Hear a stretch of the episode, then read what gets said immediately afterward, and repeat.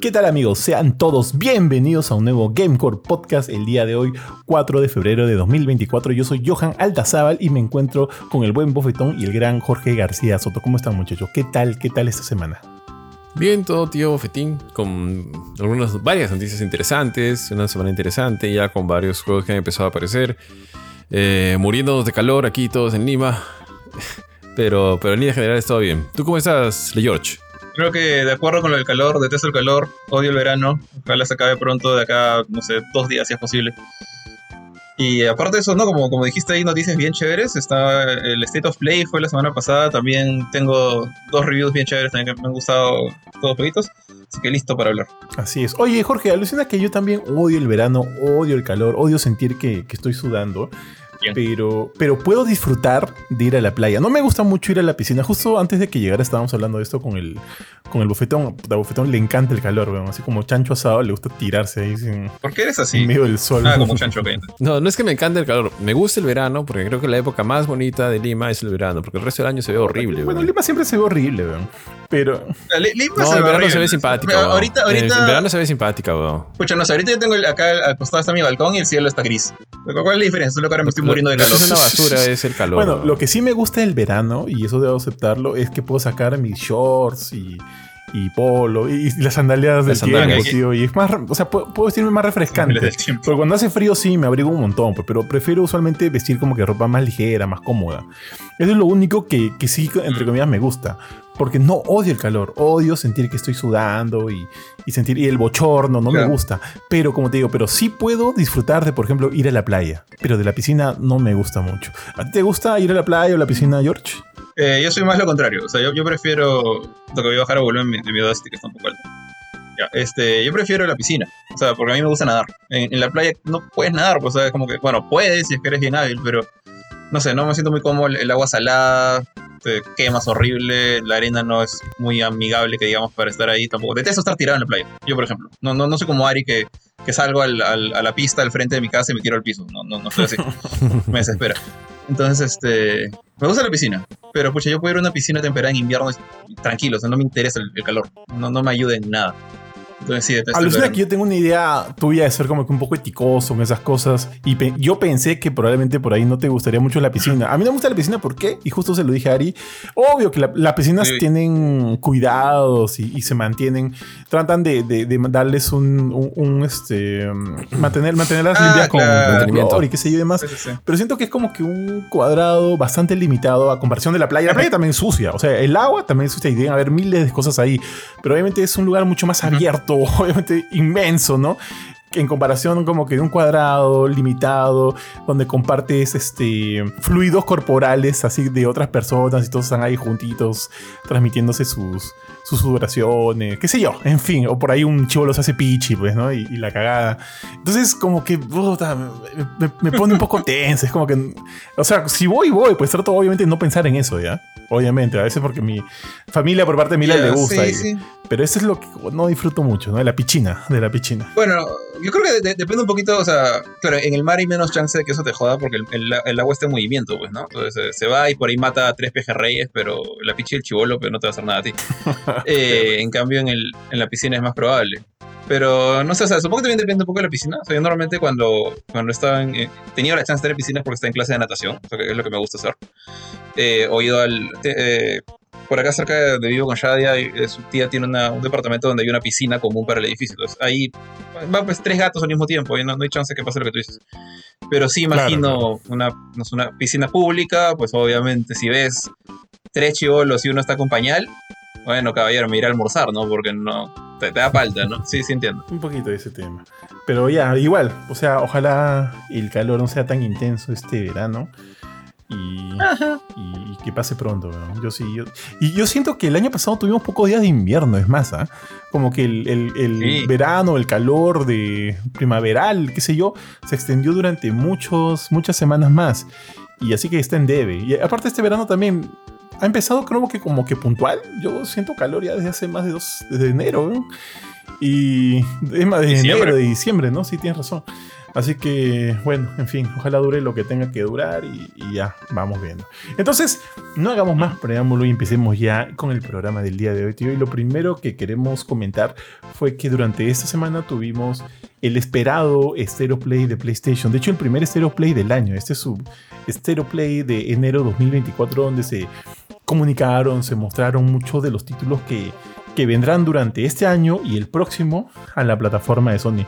Para todos aquellos tíos que se están quejando, como Jorge, de que Sony no tenía nada entre, entre bastidores. No, ese, eras, eras tú. Que por, para qué tengo mi Play 5, no sé qué otra cosa. Finalmente, al menos, o sea, todavía sigo pensando que eh, en, en, estudios first party todavía Sony está en deuda, pero obviamente ha hecho ahí las negociaciones precisas para que muchos de estos, de estos títulos, que en su mayoría son, por no decir todos, son estudios third party, muchos de ellos salgan por lo menos primero o únicamente de manera exclusiva en PlayStation. Y es así que tuvimos una presentación que creo yo ha sido bastante buena, de regular para arriba, con muchas, no sé si sorpresitas, pero cosas que sí siento que necesitaba y quería ver. Y, eso. ¿Qué les parece a ustedes así en términos generales el Stereo Play, muchachos? Mm, a mí me pareció chévere. Eh, me gustó bastante creo que sí, o sea, hay cositas, eh, pero creo que, si no me equivoco, la mayoría son cosas de terceros que probablemente van en consola van a vivir solamente en Sony o en PlayStation o por un buen tiempo quizá. Como el caso de Death Stranding 2, ¿no? Bueno, Death Stranding nunca va a salir en otra consola aparentemente, sino solamente en, en otra plataforma como PC sí. Pero. Y así, entre varias cosas. Si bien no han habido cosas como que propias, propias de Sony, como solamente nos tiene acostumbrados, ha sido interesante ver que hay un montón de cositas que, si bien hacen terceros, están chéveres, ¿no? Eh, me gustó Silent Hill, me gustó Death Stranding, le dieron bastante cabida a Death Stranding. Por ahí el anuncio medio, medio palomilla, pero llamativo de de Hideo Kojima. Stellar Blade se ve brutal, entre otras cosas. ¿no? voy a mencionar todas para, pues, obviamente, hablar cuando llegue el momento de cada una, pero en líneas generales sí me gustó. Eh, bueno, por mi lado también este, concuerdo con lo que dice Ari.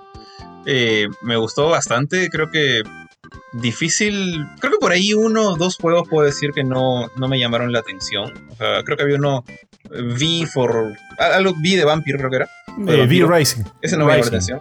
V Rising, gracias, gracias. Pero creo que es el ese y otro más, por ahí que ahorita no me acuerdo. Y a pesar de eso me acuerdo de ellos porque, porque estaban ahí. Pero más hubieron este, como cosas que, me jalaron el ojo. Estaba, eh, otra vez mostraron Dragon's Dogma, creo que ya lo hemos visto bastante, ya se acerca su lanzamiento. Eh, de ahí también que otro juego se, se, lució, el Rise of the Running, que por fin mostraron un poquito de un gameplay más, más nutrido, más eh, que lucía más mecánicas, el combate, el traversal. Y desde ahí, ahorita vamos a de repente a bromear un poco con, con, su sorpresita de Godzilla. Pero mi favorito de la noche fue Stellar Blade. O sea, lo que mostraron en Stellar Blade, los, los, los parajos, no, yo quería ver Stellar Blade y, o sea, porque me llama un montón la atención el juego, iban a jugar ustedes igual.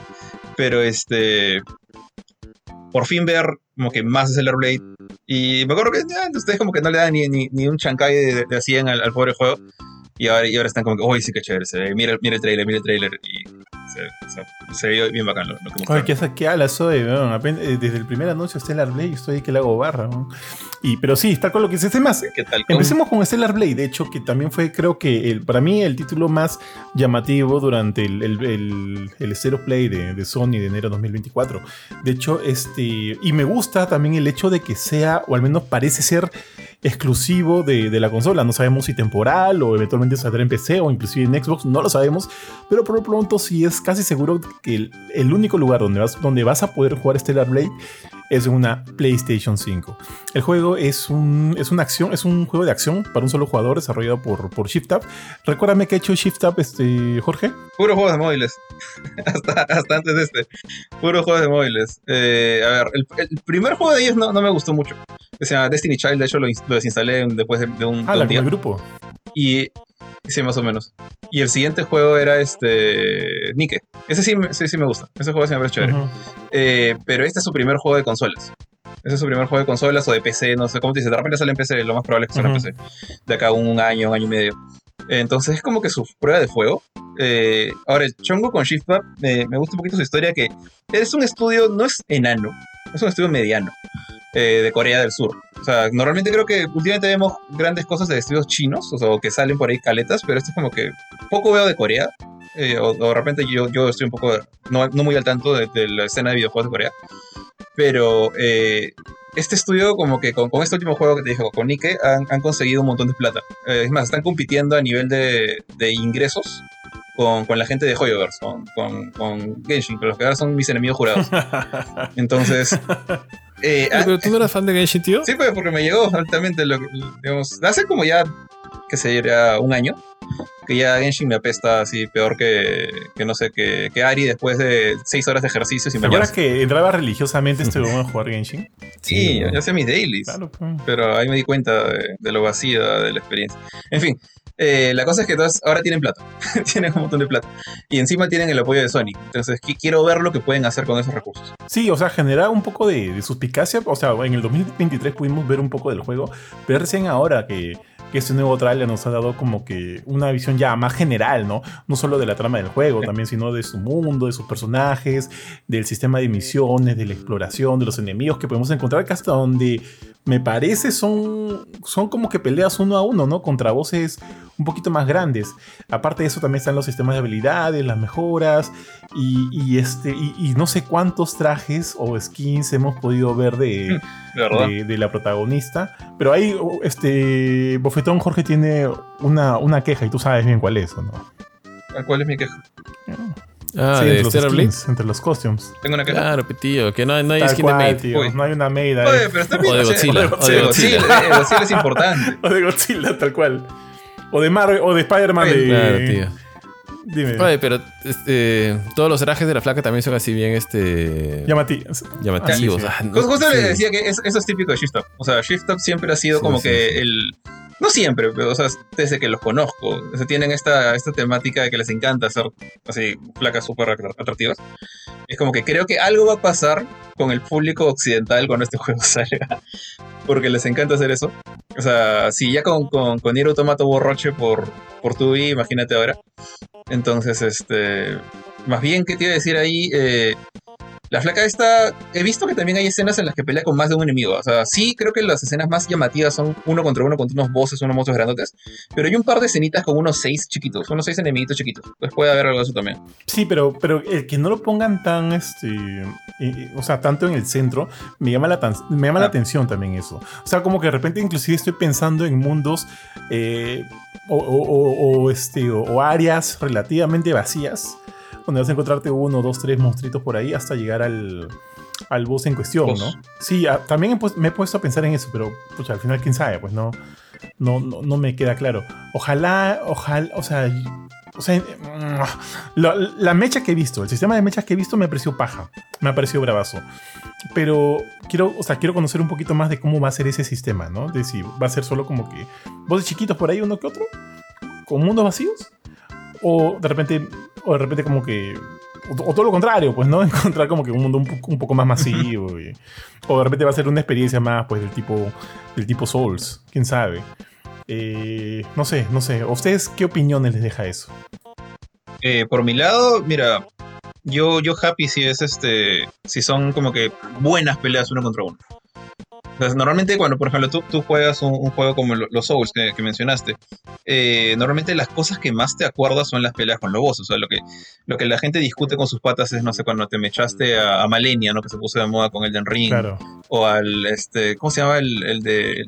este, el príncipe, no me acuerdo cómo se llama, el, el de Dark Souls 3, el, el jefe opcional este. Ah, también ya, este- ya, este no me acuerdo el nombre. Na- Nameless One, algo así, no, no me acuerdo su nombre. Eh, en Bloodborne, ahorita no me acuerdo si alguien tenía como que esa, esa fama, pero me acuerdo del el, el boss de, de All Hunters, el, el- este, el, el feto, ¿no? el no nacido. Ese también era un desgraciado. Entonces, como que si, si es un juego hecho de, de- de momentos. No, no, obviamente no, no digo que sea como, como, que Cuphead. es- estilo Souls. Ah, Cuphead originalmente supuestamente era un jue- iba a ser un juego solo de bosses, ¿no? Le metieron nivelitos cuando, cuando ya la cosa se hizo más grande. Eh, antes del lanzamiento. Pero si es eso, yo, yo feliz, ¿ah? Pero no sé, normalmente creo que un, juego hack and slash como que se luce más cuando tienes más que golpear. Entonces hay que ver por dónde va este juego, ¿no? Si va por este, esta idea de, de ser flashy como en Devil Cry, ¿no? Hacer combos raros, cambiar de arma en el aire y todo. A la flaca solamente le hemos visto una espada y nada más. Entonces yo creo que va más por el otro lado. Más como parries, eh, combos de estar como que con, precisión, de estar atento, de esquivar. de repente, si es por ese lado, yo también, feliz. Feliz por los dos caminos. O sea, la verdad, todo lo que he visto me está gustando ahorita. Asado, tío. Este. sí, sí, bueno, ya. Eso. No sé si Ari quieres comentar algo, pasamos al siguiente. No, tío, pasamos. Ya, tío, el siguiente, el siguiente pues, podemos hablar como que de los dos al mismo tiempo porque tiene que ver con el, con el esperado regreso de la franquicia Silent Hill y durante el Stereo Play pudimos ver dos trailers. Por un lado, el tráiler de Silent Hill de Short Message que nos sorprendió a todos cuando nos dijeron que ya estaba disponible para su descarga solo en PlayStation 5 y el hecho de que sea solo en PlayStation 5 me daba mucho la atención. ¿eh? Y luego después tuvimos el tráiler también del remake de Silent Hill 2 que, bueno, que ha generado muchas opiniones bastante diversas porque, porque dice, muchos han dicho, no, esto no es lo que esperaba, ya que da a entender que como si el juego tuviera un sistema mucho más orientado a la acción, a la mecha, a los disparos, qué sé yo, ¿no? Eh, cuando, cuando me da risa, porque el tráiler en cuestión se llamaba tráiler del sistema de combate de Silent Hill. Pero en fin. Entonces han habido bastante quejas en cuanto a eso. Yo, yo, debo decir que ya entremos de lleno, ya primero al remake de Silent Hill 2. A mí sí me ha gustado lo que he visto y entiendo que el combate, el combate que hemos visto también estuvo presente durante el título original. Sí, pueden haber ahí algunos cambios como el tema de tener el, el, ángulo de la cámara enfocado en, en, el shoulder ¿no? del personaje, muy similar a lo, que, a lo que ha sido Resident Evil 4, lo puedo entender, pero es el, siento que no varía mucho del combate, más allá de, ese enfoque, de lo que vimos en el original. acá se ve mucho más limpio, obviamente, estamos en otra, en otra situación, en, otro, en otra plataforma y demás. Y la verdad, la verdad, a mí no me ha hecho ese ruido, ¿no? Lo único que por ahí podría yo quejarme es que todavía no tengamos una fecha de lanzamiento, ya que todavía dice ahí en desarrollo, en desarrollo por, por Bluebird Team. Pero bueno, los, las quejas sí han estado ahí y han estado bastante fuertes, inclusive han estado diciendo, no sabemos si al final estamos muy de acuerdo con que Bluebird Team se esté encargando de este proyecto remake. ¿no? ¿A ustedes qué les ha parecido el, el avance? A mí, en líneas generales, me ha gustado visualmente creo que se, obviamente estamos viendo más. Se, se, ve bien. Creo que se ve como un juego de nueva generación. Eh, en la animación hay algo que no me termina de cuadrar. Eh, sobre todo la de los enemigos. Hay eh, como te mencioné, hay un monstruo que es como que tiene solamente piernas. Entonces piernas abajo, un torso y piernas arriba. la animación del golpe es medio extraña y además el, el monstruo este me parece que está un poco más... Em, se ve un poco más plástico. No recuerdo si estos eran maniquíes o no, ya. Pero me parece recordar que en el original era como que todo un poco más sanguinolento. Como que era un. Como que se notaba más animal, una cosa así. Eso, y creo que en cuanto al juego de luces, el, o quizás en otra sección, creo que está todo como que un poquito más iluminado. Quizás sí, como, como, o sea, hay gente que se queja, yo no lo veo mal, ¿eh? pero hay gente que se queja de que dice que está muy muy orientado a la acción, que se parece más a Resident, etc. Lo cual no necesariamente es malo, porque también tiene que tener en cuenta que tiene que actualizar un juego a, a una generación modernos, este, actual, a sistemas distintos. Exactamente. ¿No? Entonces, si bien dudo que vaya a ser pues un juego de acción, como podría ser, no sé, que vayan a hacerlo como Resident 6, por así decirlo, orientarlo súper a la acción y demás. Eh, de todas maneras, eh, está tomando como que recursos de, de sistemas que ya está, han sido probados que funcionan, ¿no? Y que creo que no le va a hacer daño, creo que al, contrario le va a sumar, porque creo que la parte más importante, y en realidad es la que más a mí me preocupa, es que mantenga todo esta este mundo sombrío, lúgubre, que es Silent Hill, que es más profundo, que su terror es eh, más psicológico, va por otro lado, con la historia es de otro estilo, etc. Y eso sí me gustaría, me gustaría ver más. Creo que todavía falta mucho por ver si me lleva alguna decepción de, lo que mostró de Silent Hill 2 es que todavía no tengamos fecha. Tengo entendido que sale este año, porque eso ya está confirmado, o, bueno, lo podrían cambiar, ¿no? Pero hasta la fecha está confirmado que sale el 2024. Pero seguimos sin tener fecha de cuándo, ¿no? Me, hubiera encantado ver una fecha de que. Para, de cuándo está saliendo el juego. ¿Y cuándo fue anunciado? Creo que fue anunciado. Es... ¿Y cuándo fue anunciado el juego? ¿Fue en el 2021? ¿2022? 2022, ¿no? Porque creo que ya han pasado dos años. Sí, creo que ha sido 2022. Entonces ya han sido dos años. ¿ah? Y cuando lo, mostraron la primera vez, no es que parecía que estuvieran recién en, etapas iniciales del desarrollo. De repente sí, ¿ah? pero sí se, sí se vio que habían cositas ya mucho más armadas, ¿no? Pero con este tráiler también se ve algo mucho más armado. Con lo cual yo esperaría pues ya una fecha de lanzamiento. Pero el que te digan que todavía está en desarrollo suena como que como que ellos mismos de repente no están seguros del, del enfoque que, por el que se están yendo, no sé. Pero, pero bueno, no sé. no sé la verdad. Pero sí me, sí me- Mm, No lo sé, tío. Mira, el año pasado le tiraron un montón de. Hicieron un montón de bulla a Insomniac porque había dicho que salía Spider-Man 2 el 2023. Y no, no dijeron la fecha, creo que hasta cuando estaba, creo que a dos meses de, de salir. Y la gente decía, no, que ya lo cancelaron, que ya fue, que esto, que lo otro, que sí, que no muestran nada, que no sé cuántos. Entonces, pero ahí podía darles el, el beneficio de la duda, ¿no? Pero bueno, también hay que salvar distancias, ¿no? Insomniac es Insomniac y Blover es y uno Blover. es Sony PlayStation y el otro O sea- es Konami, que la para cagando. ¿no? Ex- Exacto. aunque asumo, aunque asumo que PlayStation le está metiendo, pues, este. Y ahí en el desarrollo, no le está dando el soporte o algo. Pero igual, no es como un juego propio, propio de casa. Sí, ¿no? sí, tal cual, tal cual. Porque también va a salir para PC, ¿no? Creo que todavía no han dicho nada para Xbox, o sí, no sé. Pero hasta donde tengo entendido es PlayStation 5 y PC. Mm, yo que yo sepa es PlayStation 5. No sé si va a salir para PC. Asumo que sí, porque no se hace tanto miramiento Sony con eso. O, y probablemente Xbox en muchos, muchos años Ah, después. ¿no? Final Fantasy VII hasta ahora no sale. Yo sé que es de otra compañía. El, re- el- el remake, ¿no? Está en PC, pero Ah, empecé. no, no, hay, no hay nada de. De. De, de que vaya a salir en Xbox o algo, ¿no? Hace un tiempito se rumoreó, etcétera, pero nada, todavía nada. Pero ya tienes eh, el 16, ¿no? El 16 iba a salir. Para PC, no, no, no han dicho nada todavía. Sí, dijeron. Casi seguro. Bueno, no importa. ¿Sí? ¿El River? ¿El River? No, no, ¿Cuál? no No, no, no, el, el, el, el 16. Final Fantasy 16. El juego del año de George. Claro. No, que mi juego de año es Armor Core todavía. Dijeron que están trabajándolo para PC, pero no tengo. O sea, sí dijeron. Estamos trabajándolo para PC, pero que el, el lanzamiento está como que lejos todavía. Eso es lo único que me acuerdo. Pero eso es lo que más le gusta hacer a Ari. A él le gusta esperar. Es verdad, es verdad, es Sí, verdad. tío, normal ya. ¿Qué puedo hacer? ¿Qué puedo hacer? Para, para jugarlo con todas las cremas. Está bien, está bien. Jorge, ¿a ti qué te pareció, weón? No me dijiste mucho en ese día. Ese día del. ¿De de Silent Hill? Sí. O sea, te soy sincero, la verdad que es eh, indiferente porque. Es que no hay, es que Nunca no hay- puedo no hay hacer- mates, pues, no hay mates, sí. Pero hay enfermeras, No, pero hay no, enfermeras. no, y Godzilla, no, Godzilla, ¿dónde está Godzilla? tampoco, ¿Está Godzilla? tampoco. Está Godzilla.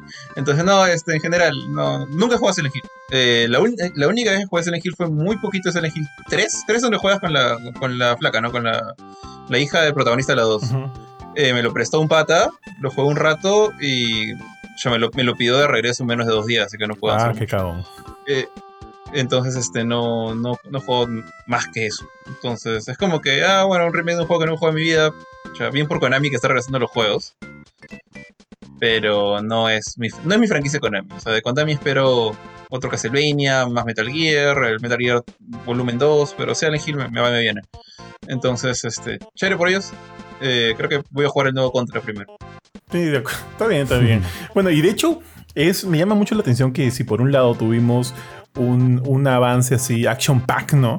De, de la franquicia Silent Hill resumida en Silent Hill 2, el remake. Por otro lado, también se mostró un tráiler de, de Silent Hill, de Short Message, que también había sido parte de toda este... eh, este mm, a- a- es- ese- esos grandes anuncios en torno a la franquicia, porque si se acuerdan, durante el 2022 no solo se presentó el remake de Silent Hill 2, dijeron que están trabajando en Silent Hill F, en Silent Hill este, Ascension, en Silent Hill no sé qué, en Silent Hill Sarita Colonia, puta, todos los Silent Hills ha habido y por haber. Y eso siento que está diluyendo un poquito la marca, porque hasta ahorita eh, no he probado yo Ascension, pero tengo entendido que las reviews han sido bastante de malas a mediocres. Y ahorita tuvimos, eh, finalmente pudimos ver The Short Message a través de, de este, último Stereo Play con un tráiler eh, que cuan- cuando yo vi el tráiler me llamó mucho la atención ¿ah? porque se veía finito, o sea, se veía visualmente muy bien. Y visualmente el juego se ve muy bien. Ya lo jugué, ya lo terminé. Creo que no me, no me duró más de hora, hora y 40, hora y 50. Casi, casi, rozando las dos horas porque en un momento estaba que cabeceaba. Este, Juego.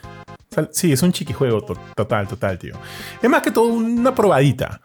Yo sentí que lo que estábamos teniendo ahí era una probadita lo que va a venir a ser el, futuro del, regreso de Silent Hill, ¿no? Porque estamos a- porque obviamente todo eso está apuntando hacia un futuro, no hacia los remakes. O sea, los remakes van a estar ahí, pero también por otro lado está lo- el futuro de Silent Hill, Silent Hill F, hacia dónde va a seguir la franquicia, porque no todos van a ser remakes.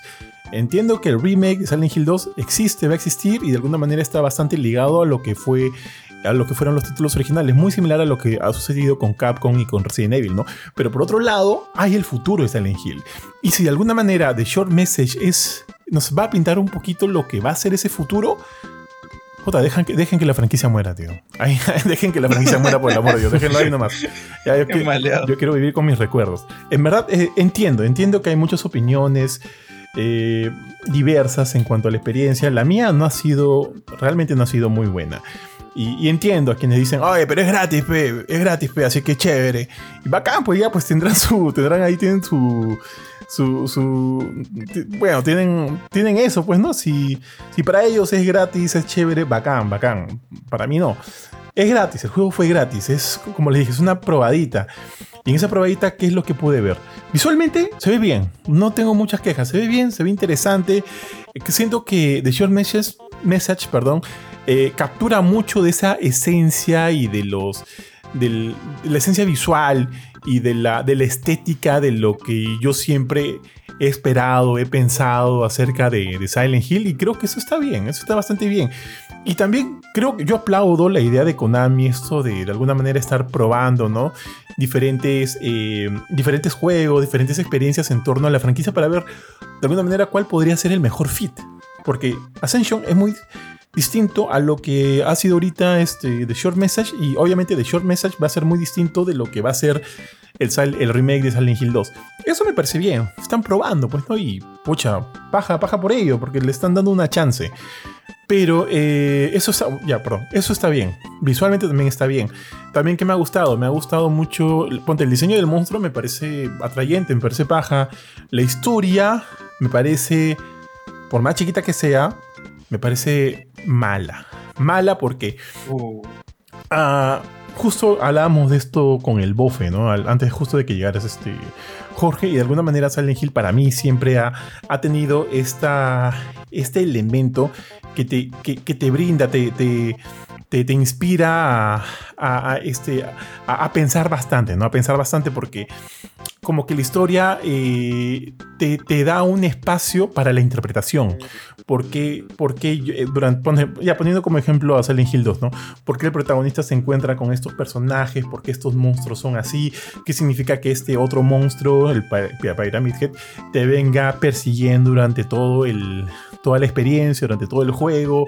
¿Por qué eh, tengo esta conversación con esta persona? ¿Por qué este, esta niña o este, este gordito del departamento me dicen esto? Como que de alguna manera todo tiene una interpretación o sea, todo te invita a interpretar. Y ese es como que un elemento aparte de la experiencia en sí, ¿no? Que, siento que enriquece mucho más porque tú, tú podrías darle ahí tu propia interpretación o de alguna manera compartir lo que muchas otras personas han, han, este, han, generado, han pensado acerca de, de, lo que fue este, jugar Silent Hill 2 del inicio al final, ¿no? De repente hay, hay, hay, experiencias, o sea, perdón, hay, hay interpretaciones muy similares una de la otra, pero bueno, en fin, eso es lo chévere, eso es lo paja, esa sutileza de brindarte como que información por aquí y por allá para que tú vayas construyendo una sensación, de, una sensación, una idea de lo que está pasando, y eso me gusta.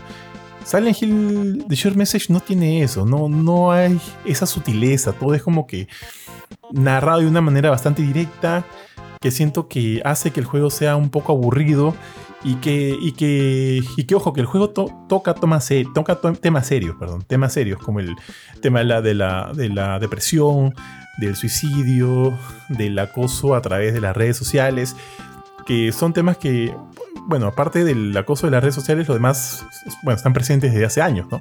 Pero el tema del acoso de las redes sociales me parece como que un tema relativamente, relativamente moderno y que se tome ahorita me parece bien, o sea, me parece chévere porque es tratar de adaptar lo que es Silent Hill a los tiempos modernos eso me parece paja, me parece bien, pero siento que de repente no ha sido del todo bien tocado porque para estos temas tan serios que el juego trata de, de mostrar, de proyectar, siento que la historia los toma de una manera muy, muy superficial, muy, muy superficial. Y eso es como que también hace que me aburra porque no me brinda algo, ¿no? me brinda algo más. La historia sí, a mí, de verdad, de verdad, me aburrió bastante, por más chiquita que sea y, qué sé yo. El juego, para ser un juego de, terror psicológico, no da miedo. No hay esa sensación de, de, estrés, esa sensación de, de temor o esa sensación de, no sé, de, incomodidad que podrían generarte los juegos anteriores, ¿ya? Y yo en verdad no sentí nada de eso. Yo no soy como el George, yo sí me puedo asustar. Pero esto no me, no, me puso, me puso en tensión. Sinceramente, no me puso en tensión. Aparte, el, el, esta primera demo, que entiendo porque es una demo, entiendo que sea un walking simulator, porque es un walking simulator, pero hay walking simulators enfocados en el terror muy buenos, muy, muy buenos. Este no lo es, no lo es. Es. Eh, creo que toda la problemática que tiene se acentúa mucho más cuando te das cuenta que es carente de gameplay. Y eso, este, a mí sí, como digo, no me sumó para nada, me aburrió, cabeceaba, por momentos inclusive cabeceaba durante, durante mi experiencia con el juego. El único elemento gameplay más, más, más completo, por, por, decirlo así, serían estas secuencias donde, donde estás dentro de un laberinto y tienes que escapar del monstruo que te viene persiguiendo. Y hay diferentes caminos, diferentes ramificaciones, tú, tú obviamente tienes que encontrar la correcta. Pero esas situaciones me parecían más que, más que alentarme a, asustarme o qué sé yo, me frustraba. Porque los, laberintos de por sí son, son un caos. Y son cuatro. El primero es relativamente sencillo.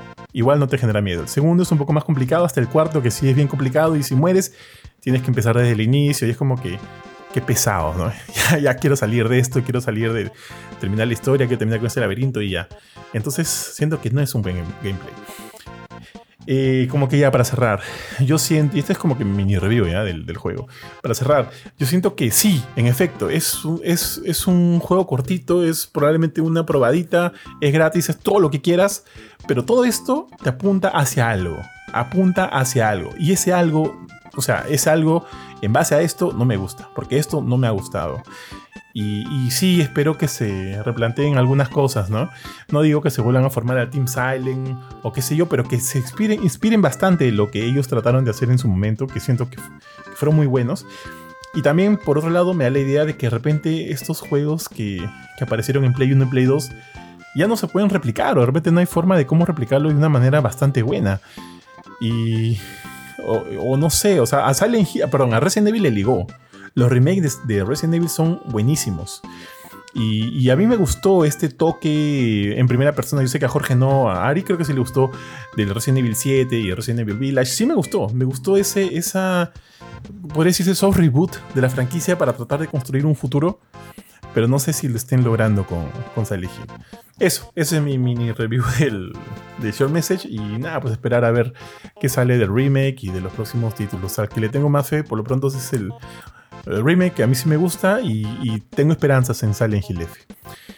Y sé que, no lo, sé, que no lo, sé que no lo han jugado, así que paso de largo. Otra cosa que se anunció y de repente no hay, no, no hay mucho espacio acá para hablar de esto es el regreso de Until Dawn que llegará a PlayStation 5 y PC y que está siendo desarrollado por otro estudio, no está siendo desarrollado por Supermassive. No, ojo, no es un remaster, perdón, no es un remake, es un remaster, pero que lo ponen como que es un remaster con, con, cambios en su construcción, como que, quieren, como que queriendo hacerte sentir que es más que un remaster, pero es un remaster. Así que lo vamos a volver a tener para PlayStation 5 y PC para, para el beneplácito del web mufetón. Aparte de eso, se anunció también Helldivers 2, tío, con un tráiler de lanzamiento. Y Jorge obviamente ya estaba ya en... Eh, de hecho, iniciaron con eso, ¿no? Con, con Helldivers 2. Sí, ese fue, fue el arranque del, del evento. O sea, eh, me acuerdo que la primera vez dije el Divers 2 como que me entró un poquito de, palta porque no sé si ustedes conocen el original, es un juego... Curiosamente es, uno de esos juegos que no debería gustarme, porque yo no, soy muy fanático de los juegos isométricos, pero Helldivers es un twin stick shooter, el original. Tenía esta mecánica, esta, estas, digamos, soncerita, no, obviamente es muy importante, pero lo voy a decir soncerita por, para minimizarla por un rato que para, digamos, cada cierto tiempo tenías la chance de pedir apoyo a, tu, a tus portales. Y para pedir apoyo, que sea, te manden un, rocket launcher, o te manden un mech, o te manden un jeep, donde curiosamente en el jeep podían entrar tus, tus amigos, o sea, no solo tú, tú manejabas, otro estaba disparando arriba, o sea, ese tipo de cosas cooperativas son bien divertidas. Pero para poder invocar esas, esos eh, ítems, tenías que holdear L1 y hacer una jugada con, con el D-pad, con, con, con, las, con la cruceta. Por ejemplo, el mech creo que era arriba, arriba, abajo, tipo Konami ¿no? arriba, arriba, abajo, abajo, izquierda, derecha, izquierda, derecha, soltabas L1. Y según lo que hacías con las teclas, caía una cosa distinta.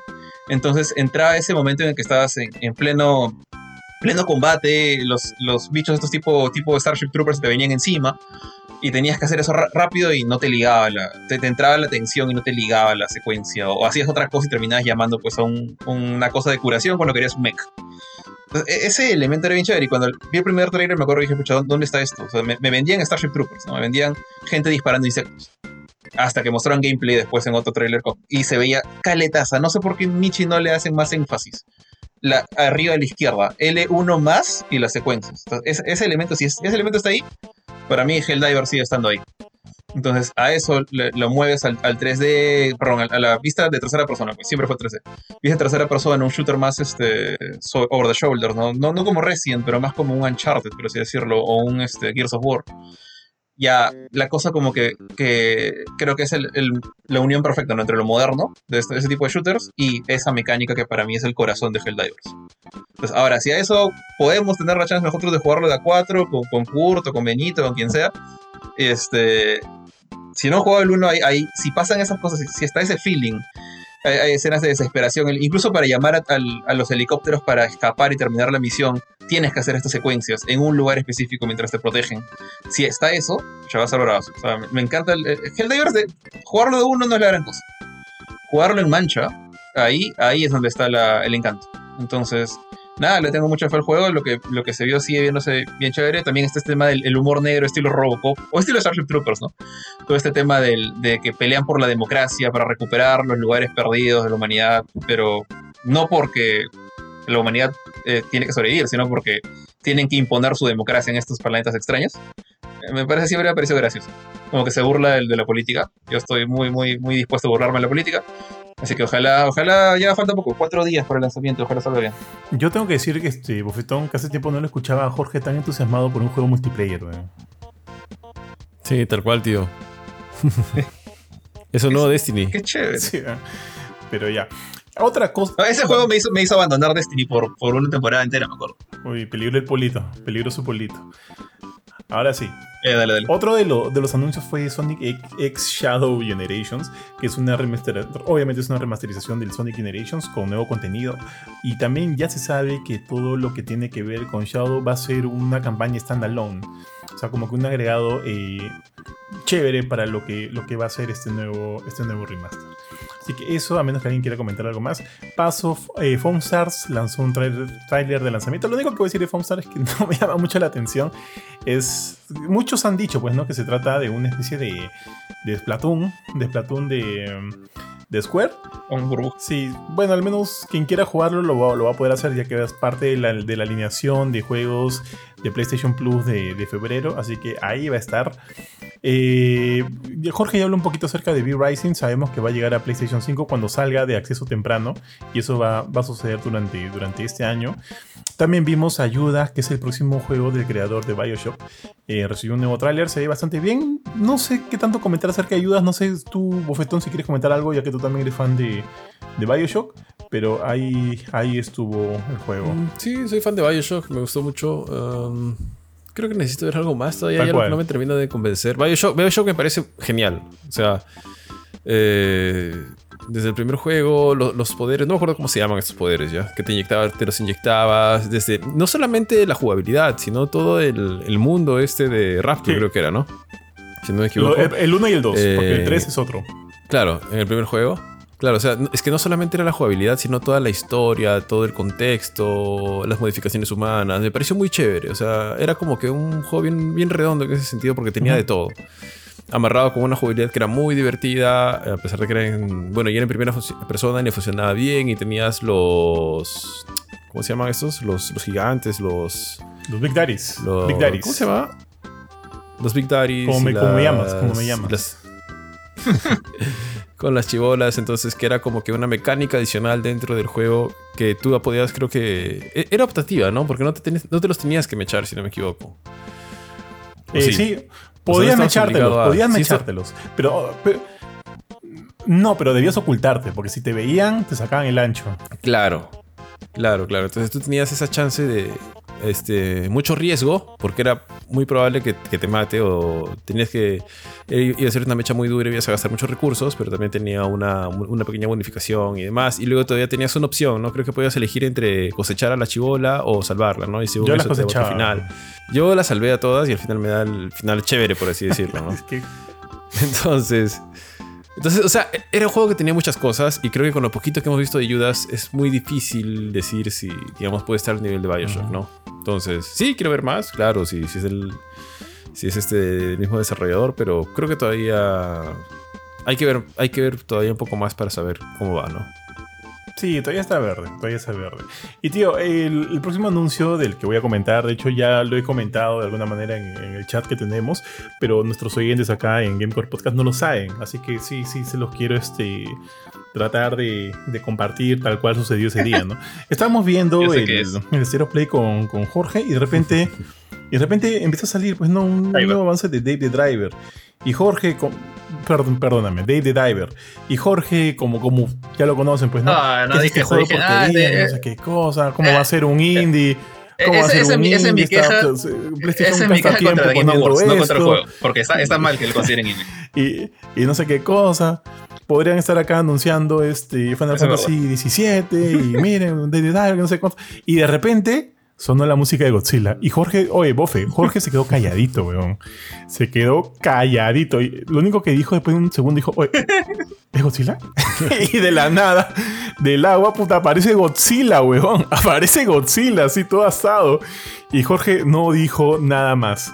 Hasta que terminó el tráiler y me dijo, oye, cuéntame todo el lore de El Lady lore, Diver, ¿qué? que ya me lo estoy bajando, por favor, de cuánto cuesta. Pásame el contacto esto". del, del PR, voy a escribir eso ahorita. Tal cual. Juego del año. Juego del Tal año. cual, tío. Juego del año. Y, ya, pues. No sé cómo van a. Yo he jugado Day the Diver. No lo he terminado, pero todo lo que he jugado de Day the Diver me parece bastante entretenido. Bastante, bastante entretenido. Eh, no sé cómo va a llegar el tema de Godzilla, cómo lo van a adaptar. Pero, o sea, como que me ha dado ese fuel para terminar de jugarlo. Porque de todas maneras sí quiero ver cómo va a ser ese crossover, ¿ya? Y, y- también por otro lado, me llama mucho la atención que ahora todos los juegos tienen crossovers. De repente, el primero que lo empezó, no sé si fue Fortnite o sí o no, pero por lo menos sabemos que Fortnite es uno de los títulos más populares en, en hacer estos proyectos en conjunto, estos proyectos crossover con algunas otras IPs, ¿no? Algunas que estén de moda incluso. Call of Duty también ha seguido esa línea. Tuvieron justo para el, para el estreno de la... No, para después del estreno de la película de, de Godzilla vs. Kong, también sacaron su crossover con Godzilla vs. Kong. Y así hemos estado viendo esto que está volviéndose cada vez más de moda. Y, y me sorprende que en un juego como Dead Diver también vayamos a tener un poquito de eso. Y, y bien, bien. Este, no sé si a ustedes les interesó mucho. Bueno, a Jorge obviamente que sí. pero el juego todavía, o sea, el, el regreso, el, el crossover con Godzilla va a ser en mayo. Pero Dead Diver va a llegar mucho antes, creo que en abril, a consolas PlayStation, porque esa será la única consola donde todavía no estaba. Dead Diver lo podías encontrar en PC y en Xbox. Y, y Nintendo Switch, perdón, también. Y ahora ya recién en abril lo vamos a poder jugar también en PlayStation. Y, y bueno, esperar a Godzilla para mayo. ¿Cuándo se estrena Godzilla este, Godzilla XCOM? vs Mono, no me acuerdo exactamente, creo que es en marzo o en abril. Ah, ya, porque esto es en mayo. Esto es en mayo. Así que de repente también No, pues, podría ser como que para El, el Godzilla que sale ahí es el Godzilla de de, de, Godzilla vs. Troya, o sea, el, Burning Godzilla, se le ve con, con su pechito naranja y todo. Es como que Sí, pero o sea, con, Ah, con- obvio, con obvio, tal que diga. Godzilla ya es un plus para el marketing, pues. Es un plus para el marketing. Es solo por eso. Pero ya, entonces a esperar a que Dave llegue a, a las consolas de Sony. Lo siguiente fueron algunos anuncios, algunos podrían decir ya para qué. Para la PlayStation VR 2, tíos, anunció el nuevo Metro Awakening VR, que va a ser una especie de precuela de los dos primeros. Sabemos que por lo pronto hay tres juegos de, de Metro, yo he jugado los tres. El tercero me gustó bastante, más que el, más que los, más que el primero. Y bueno, no tengo PlayStation VR 2, dudo mucho que, que lo tenga eventualmente en algún futuro. Dudo, dudo mucho a, que, a menos que lo encuentren a un precio y así ya, precio droga, precio de droga completo. A menos que sea un precio de droga completo, no lo compraría. Y también Legendary Tales también para PlayStation VR 2, ¿no? Para que no digan que el PlayStation VR 2 es el nuevo Vita. Ahí hay, ¡pum! Dos títulos para la consola de PlayStation. Luego de eso pudimos ver Uy. Dragon's Dogma 2. Jorge. Bueno, la verdad es que creo que ya no hay mucho que como que que, que seguir mostrando de Dragon's Dogma 2. Ya, ya están entrando en terreno de, de, mostrar demasiado, creo. Más o menos como lo que tú decías de Final Fantasy VII River hace, hace unos días. Eh, como que ya ahorita están. No están como que a un paso, creo que sale en marzo el juego, entonces todavía podría mostrar un trailer más, pero creo que ya con este último nos dejan bien claro, una vez más, digamos, como que el encanto de este juego no, no es una aventura cinemática, o sea, hay cinemáticas, pero el chongo no es tanto eh, la dramática historia, porque no es tan dramática, sino el combate, el gameplay. Y ves, pues, obviamente, las, estas bestias grandes con las que te vas a mechar, estos este, trolls que te, tú te puedes trepar como si fuera un enano loco que se trepa a la rodilla para pegarle a un. A un no sé, como cuando, qué sé yo, cuando, cuando Benito quiere pelearse con Kurt, que se le tira encima del, del muslo y le empieza a pegar en la rodilla. ya más o menos así funciona. ¿Qué? Que en el muslo, Benito se coge la entrepierna. Peor todavía. ya, bueno, la cosa es este, pelear contra criaturas gigantes y que te puedes trepar. Bueno, una especie de pseudo shadows golosos, para los que no, no saben de qué estoy hablando. Imagínense eso, como se trepado en, el, en la melena de un, de un hipogrifo, o estar trepado en, el, en la rodilla de un, de un troll o de un ogro. Eh, esa para mí es la, parte más chévere de, de, Dragon's Dogma. Ahora, están metiendo más clases, están metiendo más poderes. Eh, creo que no, hay mucho más que decir más que seguir ensalzando el juego. Estoy bastante interesado en jugarlo, estoy como que esperando ya la, chance de, poder jugarlo. Justo, noticia triste, que de repente no sé si seguirás con este juego, pero justo encaja. Creo que la fecha de lanzamiento está 5 o 3 días de diferencia con Rise of the Running. Entonces sé que solamente voy a poder jugar uno de esos dos. Pero Dragon's Dogma se ve bien chévere. Sé, que ustedes creo que como que se le escapan por la cantidad de horas. Pero, pero creo que va a valer la pena. Sí, yo vengo de jugar como que juegos larguitos y. Como le gusta tío. Y es. tal cual, tal cual. Y ahorita yo siento que no, no, no podría con Dragon's Dogma, así que entraría en Rise of the Running. ¿A ti, Bofetón, te gustó? Mm, sí, sí me gustó. no solamente, o sea, visualmente se ve muy bien. No tengo, sí, sabía de la existencia de Dragon's Dogma, pero no tenía mucho de... He tenido que leer un poquito más para saber este, esta particularidad de los acompañantes y demás, pero sí justamente lo que menciona George de, ver el tipo de Shadow of the Colossus. Además que es una aventura que se ve así tipo medieval. Me, gustan estos RPGs de acción que son de corte medieval o que tienen ese estilo un poquito medieval. Entonces, digamos, si le he puesto el ojo, me parece que se ve recontra chévere. Eh, y de todas maneras es un... Y lo bueno es que sale multiplataforma, ¿no? O sea, está para todas las consolas y plataformas de nueva generación. Entonces, por ese lado, bacán. Ojalá que el port de PC sea chévere para que si en algún momento el juego esté bien optimizadito. Así que sí, de todas maneras ha sido una de las cosas más chéveres que hemos visto. Pero como dicen también, creo que ya, está, bueno, ya estamos cerca de su lanzamiento, ya se ha mostrado bastante. No solamente hay trailers, sino también creo que videos de los desarrolladores conversando sobre los sistemas y demás. Entonces, creo que ya estamos en el punto donde hay que jugar el juego, ¿no? Tal cual, tío. Y finalmente, como ya lo comentaron, también tuvimos una pequeña visión de Rise of the Running que sale el 22 de marzo de 2024 y este fue un nuevo tráiler, una nueva, una nueva vista enfocada netamente en el gameplay, ¿no? Y me acuerdo que cuando lo veíamos con Jorge comentábamos que nos llamaba mucho la atención lo, lo rápido que, que, es el combate en realidad, ¿no? Y que de alguna manera parecía estar bastante orientado, bastante enfocado en hacer parries, lo cual a mí, lo cual, o sea, a mí me gusta hacer en, en este tipo de juegos, ¿no? En este tipo de juegos, este del tipo Souls-like, y pero de esa misma manera como que se sentía que por ahí no veías mucho del ADN de este de, de, Team Ninja, sí, tal cual, tal cual, de Team Ninja, pero también eso me parece bien, ¿no? Que, que de alguna manera este le den un poquito de vuelta a sus propios a sus elementos más idiosincrásicos para este para mostrar como que si yo algo nuevo, algo novedoso. Y de repente por ahí es por ahí el camino que está siguiendo eh, Rise of the Running Key. Ojo, que es exclusivo para PlayStation 5. ¿eh?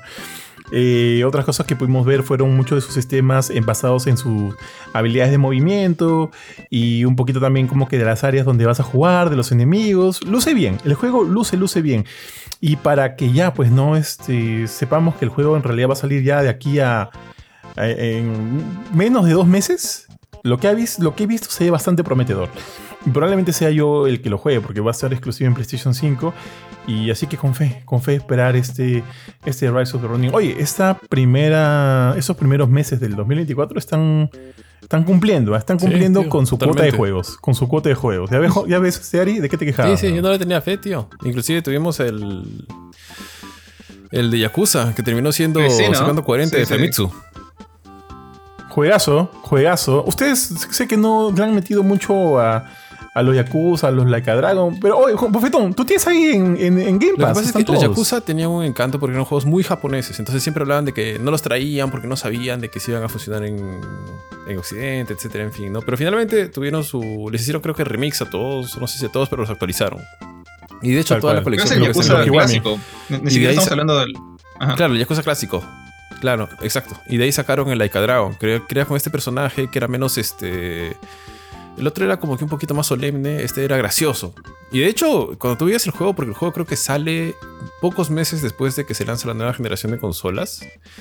Y yo sí lo jugué un poco en, el Game Pass, porque al, al poco no sé si estuvo desde el día 1, creo que no, pero al poco tiempo lo pusieron en Game Pass y lo instalé y lo probé y me pareció muy gracioso, muy divertido. Era, tenía como que, aparte de ser un RPG, tenía minijuegos y es un juego totalmente loco, o sea, gracioso, con ese humor muy, muy japonés en sí. Eh, y es chévere. Y bueno, en realidad no, no esperaba que, la, la secuela llegara pues a hacer este a, a recibir el nivel de, de alabanza, de crítica o el tremendo recibimiento que, que ha tenido, ¿no? Y finalmente se Famitsu ha convertido Fori, exactamente en Famitsu tiene nota perfecta, puntaje Está perfecto. vendiendo. Y en varios Está medios sacado bien, o sea, perfecto. no solo tiene buenas críticas, o sea, le- le- está, creo que ya, ya superó el millón de ventas. Mira, y con eso, sí, este, o sea, con, con, con la que Dragon Infinite Wealth se suma una lista de, de enero que hemos tenido Prince of Persia de Lost Crown, hemos tenido The Last of Us Parte 2 Remaster, hemos tenido Tekken 8 del cual vamos a hablar en, un momento, hemos tenido Persona 3 Reload, hemos tenido Grand Blue Fantasy, hemos tenido Silent Hill de pero hemos tenido varias cositas, hemos tenido varias cositas y, bueno, si esto augura lo que va a ser el, resto del año, entonces yo digo, pucha, de repente sí vamos a tener otro, otra especie de 2023 en este 2024, ¿no? Lo cual todavía dudo, ¿ya? Dudo, pero estamos empezando bien, estamos empezando bien y eso es buenas noticias para todo. Y finalmente terminamos el Stereo Play con un anuncio de que vamos a ver eh, un poquito más de Final Fantasy VII Rebirth en su propio Stereo Play que está planeado para el 6 de febrero, o sea, ya el día martes. El día martes va a haber un nuevo Stereo Play completamente enfocado en el nuevo, en el nuevo, en, en el segundo título de la trilogía de remakes de Final Fantasy VII y asumo que ya con eso, este, ya pues ya veremos todo, ¿no? O sea, ya qué más podemos ver. Yo anuncio que, yo asu- asumo, perdóname, que la gran y anuncio que la gran sorpresa de ese día podría ser que la demo ya esté disponible, ¿no? Apenas termine el Stereo Play, Uh, chévere. demo, demo ya disponible. Asumo, asumo. Eh, y espero que ojalá sea así, pues, tío. Y con eso terminamos el Stereo Play de esta semana. Ha habido algunas noticias también por ahí importantonas, pero creo que entre todas estos han sido como que lo más, lo más llamativo del día. Ahora sí quiero pasar a algunas reviews que hemos estado jugando durante las, las semanas y quiero empezar con la de Tekken 8. Bofetón, por favor. Ya, tío, a ver. Ah, ¿por dónde empiezo? Eh, bueno, chicos, ya saben que la review completa la van a encontrar. Aquí voy a tratar de ser corto porque creo que tenemos varios por mencionar.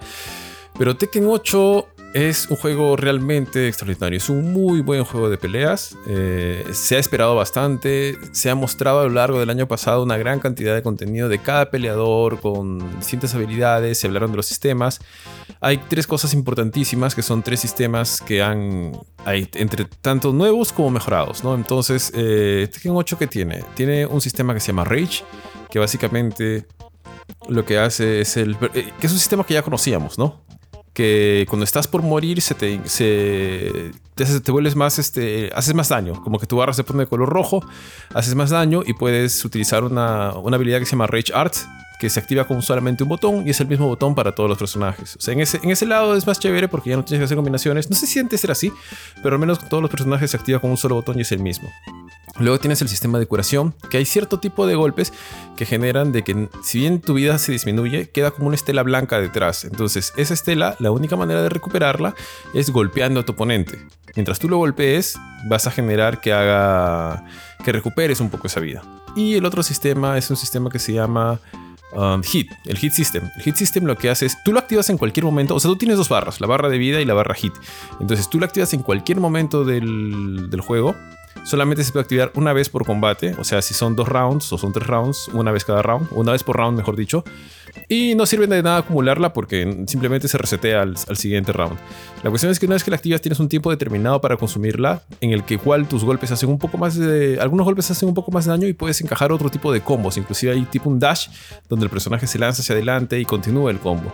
Lo bueno de esto es que puedes acabar el, hit, la barra hit en cualquier momento. O sea, si tú arrancas y la y lanzas un no sé cómo se llama, digamos un hit special por así decirlo que es un sistema, un golpe más fuerte, que hace una combinación con una pequeña animación bastante simpática, eh, la puedes acabar o cuando está por terminarse la barra o apenas activas la barra, ¿no? Obviamente te conviene utilizar la barra todo lo posible y hacia el final tratar de encajar este último golpe, ¿no? Pero a veces no se puede porque simple, se te abre la ventana de golpe antes, entonces en ese momento la tendrías que incrustar, que, que lanzarlo, ¿no?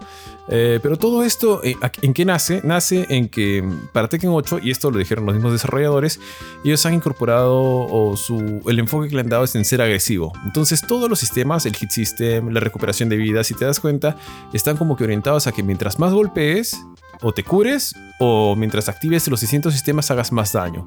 Excepto el Rage, que el Rage básicamente sirve como que un pequeño bonus para ver si puedes voltear la partida en ese momento, ¿no? Porque se activa hacia el final. Pero de ahí el sistema está enfocado en la agresividad. Y lo otro importante del juego es que le han incluido un, sistema de controles diferenciado. O sea, si bien antes ya había algo parecido, en esta vez lo ha mejorado mucho más, donde básicamente tú tienes el sistema de control como todos los conocemos, donde los combos los tienes que encajar, como lo sabes, de memoria y practicarlos para que el timing sea preciso en cuanto a meter cada combinación. Pero también tienes una opción que se llama el Style System, algo así, donde básicamente se activa con un solo botón en cualquier momento. O sea, lo puedes activar y desactivar en cualquier momento del combate, no tienes que pausar nada, es en tiempo real. Y con eso, básicamente, los cuatro botones, porque Tekken se juega con cuatro botones, ¿no? Uno es el brazo izquierdo, brazo derecho, pierna izquierda, pierna derecha. Pero en este caso, los cuatro botones cambian, ¿no? Eh, uno es para los especiales, otro es para aéreos y bloqueos, otro es para lows, para golpes abajo, y el otro no me acuerdo para qué es. Pero básicamente, aplastando un botón o dos botones, haces un, un montón de combos y para cambiar el combo giras o cambias el, la dirección de la, de la, palanca. Entonces, ¿qué hace esto y cómo lo beneficia? ¿no? Eh, hace que, no, que puedas agarrar un jugador nuevo, un peleador nuevo, o de los nuevos que hay, como bueno, está Azucena, pues que, que todos lo hemos visto y todos los peruanos estamos atentos a Azucena, puedas ver si su sistema de combate te gusta, utilizando este, este sistema de combos fáciles, por así decirlo, para que no tengas que memorizarte un montón de combinaciones y recién al final darte cuenta si te gustó o no, sino probar, ¿no? Y en realidad lo hace más divertido también porque personas que no están tan metidas en el juego o que solamente dominan uno o dos peleadores porque se han acostumbrado a pelear con ellos toda su vida, puedan disfrutar un poquito de una pelea más visual en lugar de que sea un combate de metapods como suele ser cuando se enfrentan George y. No, y estamos, estamos midiendo para hacerlo este para hacerlo más divertido, ¿no? Entonces, creo que eso le suma bastante bien al juego. Aparte de eso, tienes la campaña. La campaña es ridícula, como suele ser la campaña de Tekken. Cada personaje es más ridículo que, el otro. Eh, se ha jugado con Kuma y demás, es exagerada. Y está bien, no, no tengo nada, me encanta. Creo que esa es la, la marca de la saga de Tekken, ¿no? Estamos hablando de que continúa la, la, historia de los Mishima Saibatsu, de quién está en el poder, en este caso Kazuya pues está en el poder y Jin viene para tratar de derrocarlo porque Kazuya se está convirtiendo en un tirano mundial. Eh, por ahí meten la excusa de que tienen que entrar al combate para ver quién... ah, cada, perdóname, cada... En la campaña, Yakuza, perdón, este, Kazuya llama al, al torneo diciendo de que cada representante de cada país que gane o que campeone va a tener eh, beneficios, su país va a tener beneficios, ¿no? Ya es un tirano mundial, es un dictador, este, Kazuya, pero Jin más allá de eso lo que quiere es derrocarlo, tiene una lucha interna y demás. Pero bueno, el, el, juego sigue siendo ridículo, pero lo más chévere a nivel de jugabilidad es que el, en este caso, que están usando el Unreal Engine 5, eh, los, las cinemáticas, las secuencias cinemáticas eh, CGI y las secuencias de, de video in-game se alternan rápidamente con el combate. O sea que si tú estás viendo el combate, el CGI entre Kazuya y Jin al inicio nada más, y luego entra una secuencia de combate in-game, in inmediatamente saltas al, al combate en sí. Lo cual hace que la. Perdón. lo cual hace que la. Que digamos sea. No se sientan cortes a lo largo de la historia, ¿no? Como que lo hace mucho más fluido, mucho más rápido. La campaña debe durar alrededor de 5 horas. Es este, cada cosa es más exagerada que la anterior y es chévere. Creo que al final sí se les un poquito la mano, se extienden de más y llevan todo al... Si, si tú puedes imaginarte algo al, multiplicado por mil, ellos lo llevan a un millón. En el combate final ya en un momento se empieza a sentir como en qué momento termina esto, etc. Pero es, chévere, uno se divierte. Además de eso, tienes las los arcades de personaje. O sea, así como antiguamente tú jugabas el modo arcade y cuando pasabas con cada personaje tienes una cinemática al final, en este caso igual. Así que tienes un montón porque estamos hablando de que son 32 peleadores, si no me equivoco, y 16 escenarios. Entonces con cada peleador, aparte de la campaña principal, vas a tener el, la opción de... Creo que son 5 niveles en el arcade y te revela al final una pequeña, un pequeño video, lo cual siempre ha sido agradable de ver, es una de las cosas que más me gustaba de Tekken. Regresa a Tekken Ball, que no lo veíamos desde Tekken 3, ahora con opciones online, o sea, personaje contra personaje, o sea, jugar contra jugador o contra CPUs. Tienes el modo online, que ahora lo han puesto como que un sistema arcade, que es simpático, se ve bastante bonito. Y, y, bueno, pues este, puedes este, viajar como que en este pequeño, tienes tu avatar, personalizas tu avatar y demás. Y aparte de eso, tiene como que una segunda campaña que también es chévere, que se llama... ¿Cuál es el nombre de esta segunda campaña? Arcade, eh, como que aventura arcade, una cosa así. Arcade Quest. Arcade Quest. Arcade Arcade Quest. Quest, ajá. Entonces, en este caso, tú ya eres, la, la, campaña, digamos, se desarrolla por el lado de tu avatar, ¿no? Tú vas a un, digamos, como que recién en este mundo de los avatars se ha lanzado Tekken 8, como es en el juego, tal cual, ¿no? Y tú vas a ir como que a las, a las, a las tiendas de arcade, a los locales de arcade, desde la más, este, desde la, la de tu barrio, para empezar a construirte un nombre en el mundillo de, los, de las peleas de arcades, ¿no? Entonces, obviamente, pues hay uno que es el campeón. Pero lo chévere es que además de las peleas que tienes y como que vas progresando en, este pequeña, en esta pequeña campaña arcade, eh, te va enseñando. Porque el juego te, da como que pequeños retos en cada combate arcade que vas teniendo, al menos al inicio, donde te dice, haz esta combinación para superar a este, para superar a este peleador y demás, ¿no? Entonces, y, y te explica un poco de, de, qué va, ¿no? ¿Qué es lo que estás haciendo? ¿Cómo funcionan los sistemas? Entonces, eso funciona muy bien como para que aprendas el juego. Lo hace muy chévere, muy divertido. Lo hace muy bien. Entonces, otro punto a favor que no tenía Tekken antes. Lo hace muy bacán. Perdóname, en la campaña se me olvidó mencionar que tienes algunas secuencias que sí cambian la perspectiva. Me hizo acordar a Tekken Force de Tekken 3 o Tekken Force de. No sé si se llama Tekken Force, pero en otros. Donde es un poco raro pelear así, pero bueno, finalmente lo metieron y es, es divertido tenerlo ahí en algunos momentos. Ari lo conocen como el Arcade Beach. Y luego lo otro que tienes es el, el, importante es la práctica. O sea, el sistema de prácticas está súper, súper detallado. Hace tiempo que no venía, bueno, hace tiempo que no juego tantos juegos de pelea, pero el, el sistema de prácticas de Tekken 8 está súper, súper detallado. Te bota un montón de información. Te bota los frames, te bota qué, qué golpe contra qué golpe es un poco más, este, o sea, la ventaja de frames. Eh, los tiempos, te identifican todo con sonidos, o sea, para que puedas hacer los combos, las prácticas, los challenges de, cada, de cada personaje para que puedas lograr armar, este, ejecutar sus combos y demás. Está muy, muy bien detallado, muy bien realizado. Es realmente una pasada lo que han hecho con Tekken 8 para, para la práctica. Y ya eh, hablando más allá de todos los sistemas y demás, visualmente el juego se ve hermoso, se ve precioso a nivel visual y el sonido también es espectacular con la música clásica de Tekken. Además del, de que puedes poner la música de todos los juegos de Tekken, puedes ponerla aleatoria, puedes elegir un, alguno de los juegos que quieras, Tekken 1, Tekken 2, Tekken 3, Tag, Tag 2, 4, 5, 6, etc. Y eh, el sonido, o sea, cuando encajas un golpe, cuando encajas una combinación, cuando te hacen chip damage, etc. Todo está bien hechecito. Es como que un juego bastante, bastante redondo. Eh, ya para ir cerrando, creo que lo único que... Ah, perdóname, el, sistema online también funciona muy bien. Por ahí que al inicio te pierdes un poquito, es medio engorroso añadir este... Compañeros, nos tomó un poquito más del tiempo que quizá me hubiera gustado cuando lo probamos así. Pero solamente es la primera vez. De ahí probablemente ya vas, a estar, más curtido en ese aspecto, así que vas a saber cómo manejarlo. Pero el juego incluye rollback netcode, que hace muy fluida las partidas. Eh, tiene crossplay, o sea que vas a poder jugar con gente que está en Play, en Xbox y en computadora. De hecho, yo jugué en computadora y George y Bofetín estaban en Play 5. Y eh, ¿qué más tienen en el online? Y eso básicamente en el online. Creo que el punto negativo que yo diría es, me hubiera gustado ver algunos personajes que creo que ya han empezado a desaparecer o supongo que, no sé, las nuevas generaciones los han dejado de lado, que es como Ley. No está Ley, no está Eddie, que quizá en mi cabeza han quedado grabados porque son con los que he jugado, eh, los que recuerdo de los juegos más antiguos, pero que al menos antes eran como que imperdibles.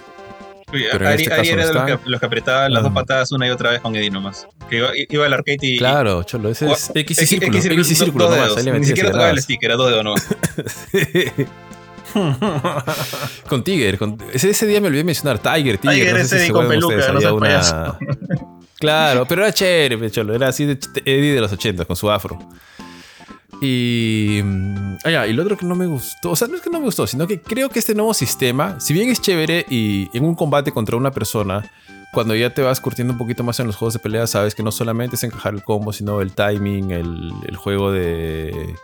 Esos mind games donde este, avanzas, retrocedes, como que baiteas, etcétera. Cubrirse. Entra, contra una persona entran más factores o más variables en la ecuación al momento de pelear. Pero contra la computadora, la verdad es que he perdido muy pocas veces usando el nuevo sistema. Entonces, inclusive poniendo la computadora al nivel máximo para probarlo. Si le encajas los combos, básicamente ya le bajaste como que un tercio, un cuarto de barra de vida. Y no es tan difícil encajar el combo, así que creo que el reto lo baja, lo reduce bastante a nivel de jugar contra, una, contra la CPU del juego. Pero contra una persona sí cambia. Entonces, ese por ahí es un puntito negativo. Eh, lo otro es que me descuadraba honestamente en la campaña que cada uno hablara con su propio idioma y todos se entendieran absolutamente. O sea, puede venir un Azucena que hablaba en español y por el otro lado estaba, no sé cómo se llama el peleador árabe, creo que es árabe, no sé, que hablaba en su propio idioma que no entendía absolutamente ni una palabra y ellos en el juego se entienden. Chévere porque le funciona a Tekken, pero en algún momento Sí. me descuadró un poquito. Pero es así como que siendo muy, muy quisquilloso, ¿eh? porque tampoco no es algo que te, que digamos te rompa y dice, uy, no, qué feo, ¿no? Y lo único que creo que me está faltando por mencionar de las cosas importantes es que hay un sistema de ghost, de fantasmas, peleadores fantasmas, ghost eh, players, que puedes descargarlos. O sea, tú ves a un jugador en los arcades y puedes ir, acercarte y darle descargar su ghost o generar tus propios ghosts para que, eh, según indican los desarrolladores con la inteligencia artificial, van a utilizar el estilo que más utilizaba esa, esa persona, ¿no? Y de hecho es un ghost por cada personaje que uses, ¿no? O sea, por ejemplo, si George usa a Eddie y luego ¿Cómo voy a usa usar a. Ah, no sé, no sé, pues, aló, aló. Entonces el, el ghost es por cada uno. Y utiliza el sistema o el estilo que, usa George con esos peleadores. ¿no? Entonces, también, aparte de generar tus ghosts, puedes descargarlo de otras personas, puedes descargarlos de tus amigos, de tus compañeros. Entonces es un sistema más que le han puesto al juego, que lo hace, en líneas generales, es un juego bastante redondo. Yo le di un 9.5 y honestamente, eh, creo que mi Tekken favorito era el Tekken 3 por varias razones, que es el juego al que más tiempo le dediqué. No digo que sea el mejor, mi favorito, sino pero creo que desde ese momento hasta ahora no he visto un juego tan, tan pulido. El Tekken 8 es un juego, inclusive en computadora, porque a veces los ports no son muy buenos, pero es un juego muy bien pulido y para mí creo que es el... Creo que es el mejor Tekken de todos los tiempos. Creo que supera y con creces a todos los otros, ¿no? O, por, por ahí empata con el mejor de los otros, pero es uno de los mejores juegos de la saga. Y nadie que, que tenga cierto cariño por, por Tekken, que conozca Tekken, debería perdérselo. Porque es, es muy, muy, muy, muy divertido. Tío, yo solo quiero añadir ahí que yo terminé como campeón en GameCore de Tekken 8, ¿eh? sacándoles el ancho al final a los dos. Solo eso. Ya, ya- ya Sí. te tocaba, tío, ya te tocaba. Estabas como Messi. Ya ni Messi, tío, ni Ash. Ya solamente quedabas tú. ya está, tío, pero ya está. Eh, Jorge, ¿quieres comentar algo o quieres pasar a tu juego? No, no, es solamente mencionar que, que no sé cómo voy a sacar mi fantasma con Eddie si Eddie no está en el juego. Pero. Como el DLC, pues Nah, es, es el primer este Pero personaje. ya, ya- pero ya llega, ya llega Eddie Gordo, Eh, ¿eh? barra, barra, ya llega el primer DLC, ¿no? No, bueno, yo sí tuve la chance de jugar la campaña de Tekken, concuerdo con lo que dice Ari, el, el final es estúpidamente exagerado, pero como que lo que le decía Johan hace tipo de si, si Tekken 7 para mí era Infinity War por el feeling de la pelea con Heihachi, o la, muerte de Heihachi, la pelea con Kazuya, que la sentí súper, digamos, lo más terrenal que Tekken puede ser, ¿no? Porque igual tiene poderes y todas esas cosas. Esta otra pelea ya se fue, o sea, full, no sé si decir que es Endgame, es otra cosa como que totalmente es, es Gurren Lagann, o sea, es explosiones en el espacio, meteoros en el, cruzando el cielo, ya era, era otro, otro tipo de cosa. Creo que personalmente me gustó más la historia de Tekken 7, pero Tekken 8 está, está bastante chévere. Ahora ¿Cómo sí, fue, que dijimos ese, ¿Cómo fue que dijimos ese día que la pelea entre, entre Kazuya y Jin era la pelea de, de Peter Griffin y el pollo? ¿Tú lo has visto, has visto Jorge o no? creo que no. Sí, yo sé que tú no ves Family Guy, pero hay una secuencia que fácil 15 minutos de Peter Griffin y el pollo peleando por varios eh, lugares del- de la ciudad de donde vive este huevón, pues, donde vive Peter Griffin. Es tal cual eso, tío. Ese- esa es la pelea. Y ojo que la otra vez Jorge me dijo que su favorito era Angel, Angel Jin. No, eso, oye, eso, eso- eso no es, eso no es spoiler, pero bueno. Eh, Eso no me gustó, ya, ya le fui este, no, no, no me gustó esa parte del final. Yo hubiera preferido que... Pues de hecho, eso no fue el final, o sea, después hubo una pelea mucho más este, cercana a la de Tekken 7, ¿no? Que estaban los dos a- agarrándose puñetas. Esa parte fue mi favorita. Pero igual, o sea, todo lo que pasa antes es súper quemado. Ya. Sí, Bueno, ahora sí, Este, bueno, en mi caso tengo dos jueguitos que lo mencionaste hace un rato en- cuando estábamos hablando de lo que ha salido esta semana. Y de hecho los dos juegos son técnicamente son de febrero, pero tuvimos la chance de jugarlo desde antes. El primero es eh, Persona 3 Reload, que me acuerdo todavía cuando la primera vez que se, se liqueó, o sea, se salió la filtración, ¿no? Con una foto de Yukari encima. Este, yo, yo hizo la nota en Geek y dije, ah, esto, esto es más falso que, que no sé, que... es, súper falso, ¿no? Más, más falso que Final Fantasy VI Remake. Y no, si era de verdad. y el nombre, incluso el nombre de Reload era de verdad, todo era de verdad. Y bueno, ya no, no, no, no le creía a, la- a las fuentes este, de Johan. Seguramente ha mandado a Benito que se esconda abajo del escritorio de alguien en Atlus. Eh, y nada, el, el juego salió. Bueno, salió, eh, ya salió el, el 2 de febrero. Está muy chévere. eh, tu- tuve la suerte de jugarlo durante, creo que la segunda mitad de enero, un poco, quizás un poco más. Y mira, hay que ser también sinceros con una cosa: no es un remake así tipo Final Fantasy VII Remake que te voltea la tortilla y la historia es otra y ya todo cambia. Es, una cosa mucho más eh, respetuosa de, estar pegado al. No, no digo que lo que ha hecho Remake está mal, me encantó Remake, me sigue gustando. Pero este es mucho más pegado a lo que era originalmente. Eh, tanto así que las bases de, de la historia y el gameplay son las mismas. Pero primero que nada, en la historia, para los que no sepan mucho de, de Persona 3, eh, es una historia un poquito más oscura que Persona 4, que Persona 5. Eh, tiene mucho, la, la base está mucho metida en temas de estas historias eh, de terror urbanas, más o menos como lo que también tenía Persona 4 en ese sentido. Eh, pero acá prácticamente lo, lo ves mucho más en tu cara. O esta idea de que después de la medianoche y antes del que inicie el día siguiente hay como una hora, una hora número 25 en el día que solo ciertas personas pueden ver. Y durante esa hora las, las sombras, estos monstruitos clásicos de la, de la saga Persona, andan por las calles, ¿no? Y realmente andan casi casi solamente en una torre gigante que aparece en la mitad de la ciudad que se llama Tatsumi Port. eh, que esa torre se llama Tartarus. Es una torre de un montón de pisos, una torre que se, parece que se, eleva hasta donde está el meteorito de Kazuyi en, en el espacio. Y ahí es donde viven las sombras. Entonces muy poca gente está, digamos, despierta durante esa hora, la hora oscura, la dark hour. Eh, pero eso, no significa que lo que las sombras hacen no te afecten. O sea, si por ejemplo una sombra eh, está despierta a esa hora y, no sé, pues eh, revienta las columnas que soportan a tu edificio, al minuto siguiente el edificio va a estar en el piso, va a haber gente muerta. O sea, sí hay un, hay un riesgo. Entonces, gente com- como los protagonistas son los que pueden ver eh, esas sombras, los que pueden, digamos, moverse durante la Dark Hour porque todo el resto de gente está inconsciente. Convertido en ataúd, de hecho, literalmente en, en la calle es ataúdes. Y esa es la, es como que el toquecito de, digamos, de terror, por decirlo. Ni siquiera es terror, como que un poquito más tenebroso. Que Persona 3 siento yo que perdió cuando dio el salto a Persona 4. En Persona 4 hay asesinatos, hay misterio, pero no es, tan, no es tanto así. Entonces, ese ladito de Shin Megami Tensei, como que Persona 3 todavía lo conservo.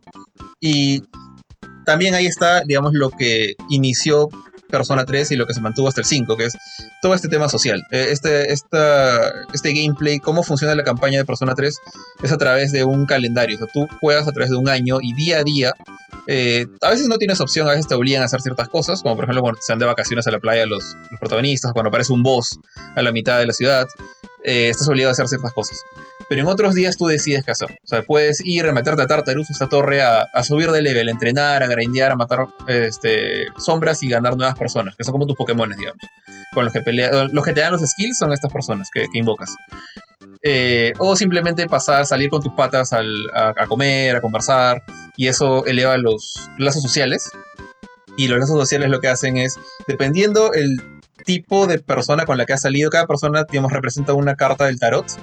Y cada carta del tarot es una categoría para las personas. Con personas me refiero con personas con P mayúscula son estas invocaciones. Estos demonios y criaturas divi- divinas que son como tus Pokémon que te ayudan a pelear. Entonces, tú tienes que manejar un cierto balance entre salir con tus amigos, reforjar estos lazos, subir de nivel de manera, digamos, eh, grupal a estas invocaciones, o meterte al Tartarus, eh, matar sombras y subir de level ganando puntos de experiencia de una manera más tradicional. Eh, y, como dije, o el, tiempo avanza. Según qué acción decidas hacer cada día, igual el, el día acaba. y pasa el día siguiente, y pasa el día siguiente, y así. Entonces, tarde o temprano va a llegar una fecha importante, en la cual, por ejemplo, aparece una sombra que se escapa del Tartarus y llega a la ciudad. La, primera, para no hacer mucho, mucho spoiler, eh, toma control de un, de un tren en, este, en el sistema de trenes de, Japón. Entonces está a punto de causar un accidente manejando su trencito, haciendo, haciendo chuchu con, con Tomás el tren, y tú tienes que detenerlo. Entonces, esas peleas son obligatorias. Y si no estás, digamos, si has malgastado el tiempo, no has leveleado lo suficiente o no has creado buenas invocaciones, puedes estar en problemas.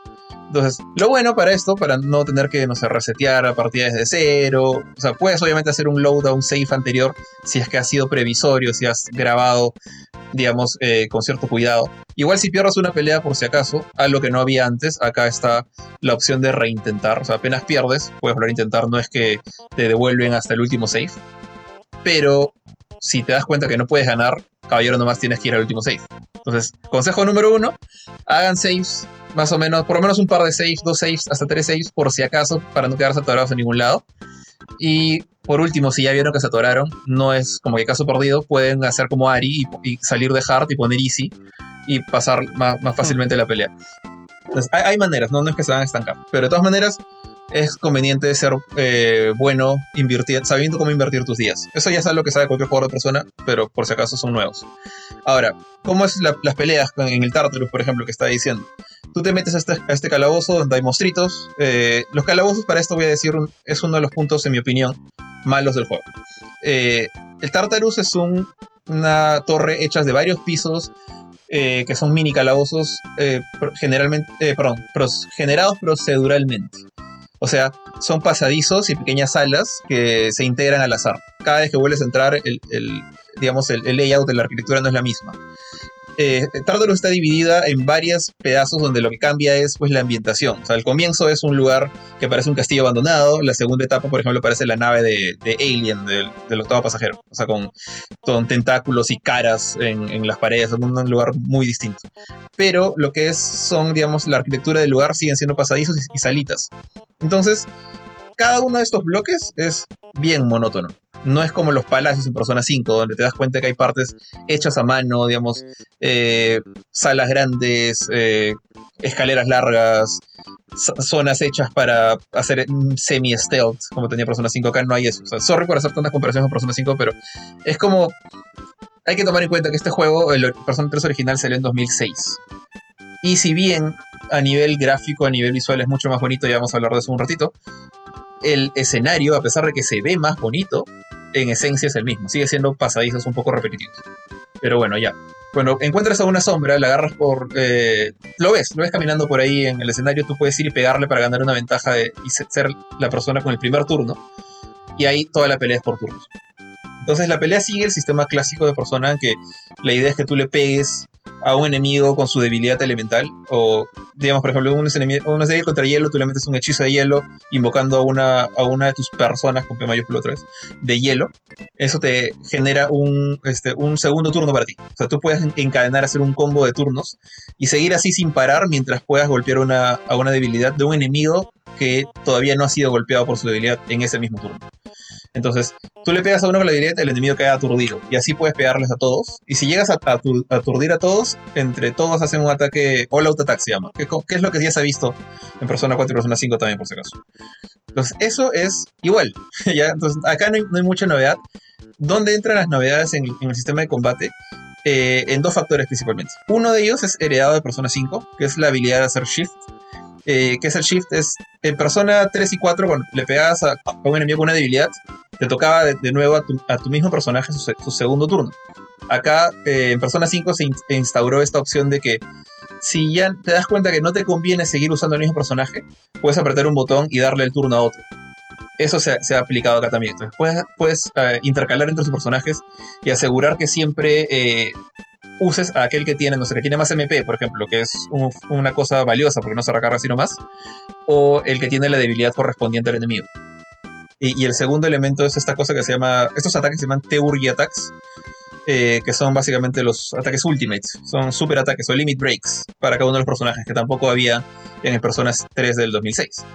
Entonces, esos elementos le dan cierto, cierto dinamismo al juego que a pesar de que es un juego por turnos, eh, no sé, al menos cuando yo juego ya conozco al enemigo, porque para esto, cuando peleas con un enemigo nuevo no sabes cuál es su debilidad. Pero una vez que ya la descubriste, eh, después de probar diferentes ataques hasta que te ligó uno, o eh, digamos, o ya lo conoces, ya la cosa se vuelve mucho más ágil. Entonces empiezas a, a ver a todos los enemigos y como que les mandas el ataque débil, le tocas en la posta, le pasas el, turno a, no sé, a que es otro de tus amigos, y este pata le hace el pase a Aigis, que es otro, y van rompiendo todas las debilidades hasta que en manchas se les tiran encima como fuente ovejuna al, al pobre enemigo. Eh, se ve bien bonito, todo es, es, bien dinámico, a pesar de que en cualquier momento que no sepas qué hacer, que, que no sé, se, te cruzaron las neuronas, quieres pausar un toque, ¿qué ahora?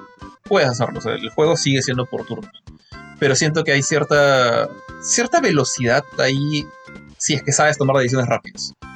Eh, ahora, hay algunos voces, por ejemplo, que, te ponen. Este vocecito que te dije que está en el tren te pone un cronómetro, entonces tienes que matarlo en cierto tiempo. Entonces, de todas maneras, hay veces en que por más que sea por turnos, te hacen correr. Eh, es chévere, la verdad, todo el sistema este de combate me parece que es, está muy bien hecho. Es... Ahora también jala tanto del pasado del 2006 que más bien habla muy bien de las sólidas bases que tiene Shin Megami Tensei, que tiene Persona con su sistema de debilidades que sigue funcionando hasta ahora y solamente les queda a, la gente de Atlus como que saber cómo mejorarlo, ¿no? Y este creo que es una, una agradable mejora a lo que hubo en el 2006, incluso comparándolo con Persona 5. Ah, hay ciertas cosas que no estaban ahí. Eh, bueno, después de, esto, si no quieres irte a pelear, puedes ir a conversar con tus amigos, como dije, y acá hay algunos temitas eh, que no son, digamos, tan relacionados a la historia central. Por ejemplo, cuando hablas con tus los viejitos de la tienda de libros, por ejemplo. Pero están muy bien escritos, o sea, la, narración, la escritura, la, trama del juego está muy bien hecha.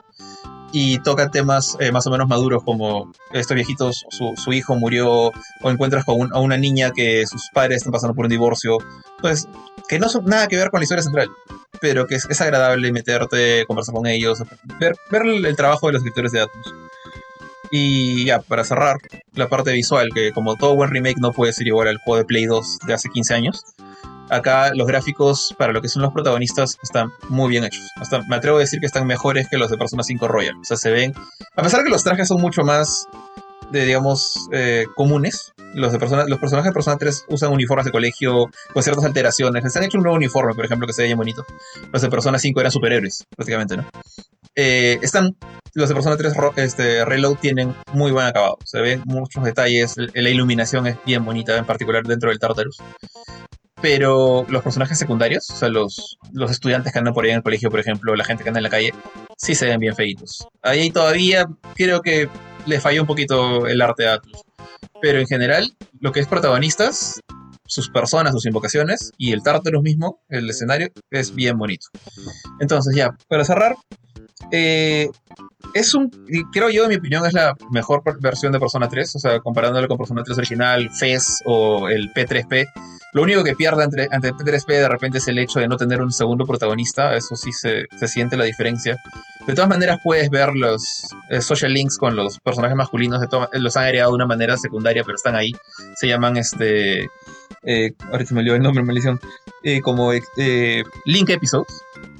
Eh, pero aparte de eso, todo lo demás, creo yo, haya jugado Persona 3 o, no antes, este juego es excelente. De hecho, es, creo, diría yo, es ideal para la gente que juega Persona 5, Persona 4 y nunca jugó Persona 3. Eh, es perfecto para ellos, diría yo. Porque ya saben cómo se juega Persona y tienen esta nueva, para ellos nueva, historia, que de hecho es considerada como una de las mejores de la saga. Eh, sin más, yo le puse 9 al, al juego 9 sobre 10 me, me, gustó mucho el juego, es, es, larguísimo también. Pero si te gustan estos RPGs, más aún, si sabes cómo funciona persona, pues, porque de repente una persona que juega, no sé, Final Fantasy eh, o Dragon Quest, lo, lo, va a agarrar un poco frío ese sistema de calendario que parece algo más como de un simulador de vida que de un, de un RPG. Pero si has jugado Persona 4, Persona 5 ya sabes acá que te metes. Y aún así, yo creo que los, la historia, los personajes son tan carismáticos y están tan atrapantes todo que, que les va a gustar bastante. Eh, creo... Válido. Un, un, toque, un toque, un toque, tío. Antes que nada, antes que nada, me acabo de enterar, tío, por Facebook.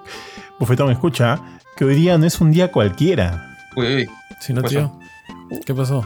Hoy, hoy día, este, el gran amante de las mates, el gran amante de, de Godzilla, de, de, Marvel y de, de Spider-Man, está de cumpleaños, tío. Está de cumpleaños y no estaba enterado.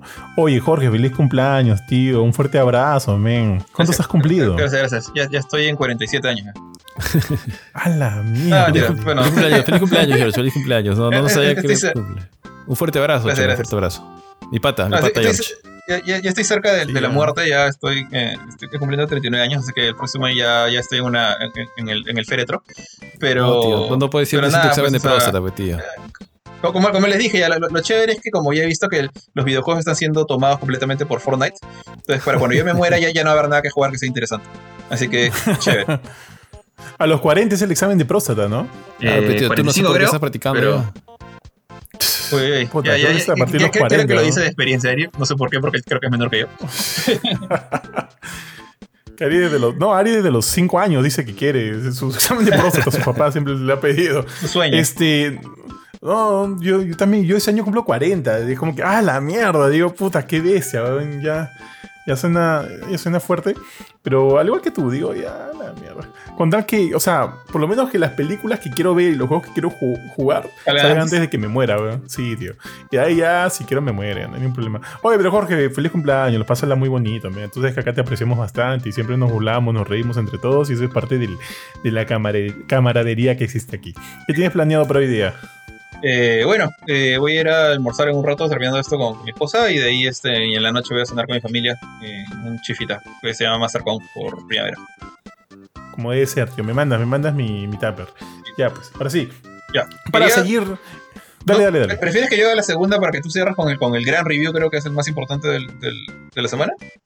Sí, bueno, ya, dale, dale. O sea, no, lo mío no es todavía un review porque no, en realidad no lo he escrito todavía, pero como que tengo ya varias ideas ahí y podemos hablar un poquito de todo lo que ha suscitado, ¿no? Este, este juego del que voy a hablar. Dale, dale. Ya, entonces, bueno, mi, mi segundo review es este. También otro, otro RPG que estaba esperando que se, justo se me cruzó. Aparte, como que se han juntado todos eh, en, el, en el mes de mi cumpleaños. También Final Fantasy VII Rebirth, Dynamite, Helldivers. Como que todos me quieren saludar. Y también este salió, pues, Grand Blue Fantasy Relink. Eh, este salió el 1 de febrero, un día antes de Persona. Eh, y este no es un RPG, digamos, por turnos, no es un RPG tan tradicional, de hecho es algo totalmente nuevo. Y es el segundo spin-off, creo yo, grande de Grand Blue Fantasy. que salió Grand Blue Fantasy versus Rising salió en diciembre nomás y ahora sale Grand Blue Fantasy Relink. Este es un action RPG eh, tercera, en tercera persona, más este, bueno, es lo, que se espera del género. Es un, es un juego en el cual puedes explorar grandes ambientes, eh, la pelea es más tirando para la acción que para el RPG. Y bueno, la verdad es que para voy a hacer- contar la historia rapidito porque creo yo, para mí, mi opinión así humilde, es quizás un punto más o menos flaco del juego. Porque empiezas ya con, con la tripulación del, del, eh, del Gran Cypher, que es el nombre de, de la, de esta nave voladora que manejan los protagonistas de Grand Blue Fantasy. En este mundo, para contarles un toque, Grand Blue Fantasy un- eh, se lleva a cabo en un mundo eh, que todo se divide en reinos, pero que le dicen eh, reinos del cielo, Sky Realms. Pequeños reinos formados por islas que vuelan en el cielo. Entonces la, la gente vive en islas voladoras y se mueve en barcos de madera, o ah, puede ser metal también si se guerra, pero barcos mágicos que, que van de una isla a otra. Entonces tú estás en el barco de tu protagonista, que puede ser Gran o Gita, de- si- según si eliges eh, al chico o la chica. Y por cierto, puedes cambiarlo cuando te dé la gana. Si, un día te sientes más, este, más como Ari eh, o te sientes más, este, más como el chat del gimnasio, ya depende de ti. Pones pausa y lo cambias nomás.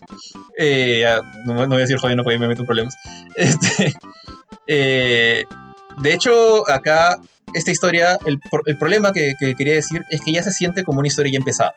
Entonces, si ya eres fan de Gran Blue Fantasy o tienes la chance de haber jugado el juego de, de Webby Móviles, que es el original, digamos, de esta saga, eh, ya conoces un poco más la historia, conoces a los, personajes protagonistas como Rakam, Io, eh, Rosetta, eh, Gran Gita, depende con quién juegues. Eh, ya este ya están ellos viajando ahí están de hecho te dice tu protagonista te dice al comienzo que ya están en su aventura tratando de llegar a esta isla que se llama esta Lucia que es donde supuestamente se van a reencontrar con, con su padre el padre del protagonista. Eh, y en el camino llegan a este mundo a este otro reino que se llama Sega Grande donde se lleva a cabo eh, Grand Blue Fantasy Relink. Ahora, como dije, ya, ya conociste a los personajes, ya, cono- ya conoces, supuestamente, y te hacen peque- un pequeño resumen, y por ahí hay este, estos episodios extra que se llaman Fate Episodes, que son más ver letras eh, y te, y te narra la, voz del personaje, lo que pasa. Hay, hay Fate Episodes para cada personaje, hay más o menos 11 por, por personaje, donde puedes un poquito conocer quiénes son, de dónde salieron, por qué están en la tripulación. Pero no, es parte de la trama. Entonces, para mí ese es un punto que podría ser débil para cualquier persona que no haya jugado el juego de móviles. Eh, yo, de hecho, no juego el juego de móviles, yo, jugué eh, Versus y Versus Rising, entonces por ahí va un poco más mi, mi conocimiento de Grand Blue Fantasy. Entonces yo ya sabía quiénes eran estos tipos. Pero si una persona agarra Relink por primera vez, yo estoy casi seguro que va a estar bien, bien, bien como que huevo ese bicho. Va a estar un poco perdido. Eh, y seguido de eso, la trama eh, míralo más como una película de Dragon Ball, por así decirlo. Entonces, eh, la trama tiene buenos momentos de acción, grandes peleas, eh, impresionantes peleas de las cuales ya voy a hablar cuando hablar de gameplay.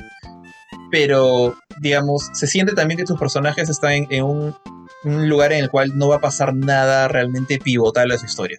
Nadie se va a morir, no es que va a haber, no es que alguien va a perder un brazo, no es que va a haber un punto en que conoces a alguien que te va a cambiar la vida. se siente muy safe la historia por eso dije que es como una película de Dragon Ball. Puede dar momentos excelentes, como no sé, la película de Tapión. Eh, vamos, voy a ignorar a los especiales de televisión como el de Trunks, que sí es más importante. Eh, más como la de Tapión, Golpe de Dragón, que tiene todo el presupuesto que necesita para hacer excelentes cosas muy superiores al juego original, pero la historia no se, puede, no, no se la puede jugar. Entonces, ese para mí es el, punto débil de la historia. Eh, ahora, pasando al gameplay. este mundo de Sega Grande está dividido en un montón de islitas, como ya dije, y la historia de la campaña central está dividida en 10 episodios. En cada uno de estos 10 eh, episodios vas a una de estas islitas, que puede ser pues este, un lugar más de, pasto, más abierto, más bonito, con el cielo brillando encima tuyo.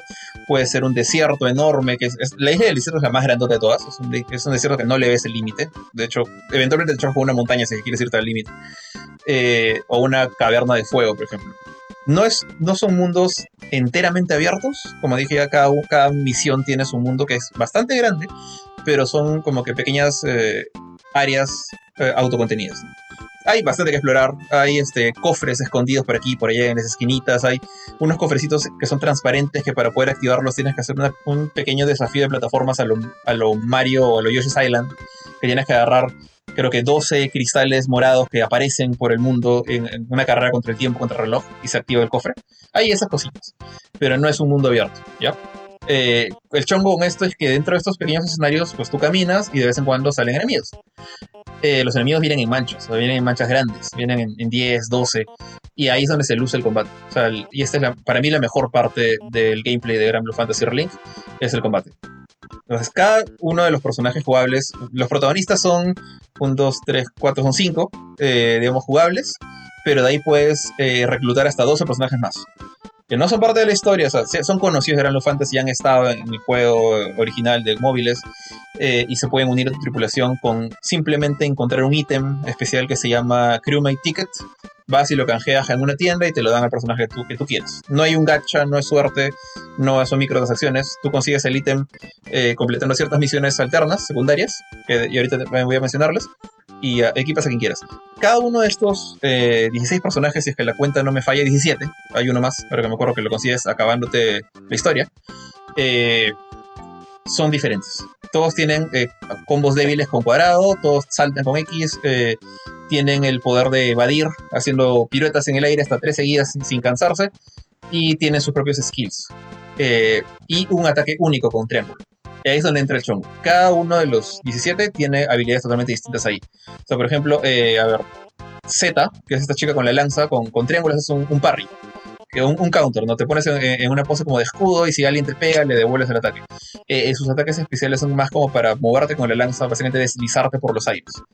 Eh, si lo cambias, por ejemplo, con un mago como I o una maga, sus ataques son mucho más lentitos, tienes que apuntarlos en el, suelo, te aparece un círculo que tienes que apuntarlo, y, pero son mucho más eh, fuertes, como que golpean más, más duro.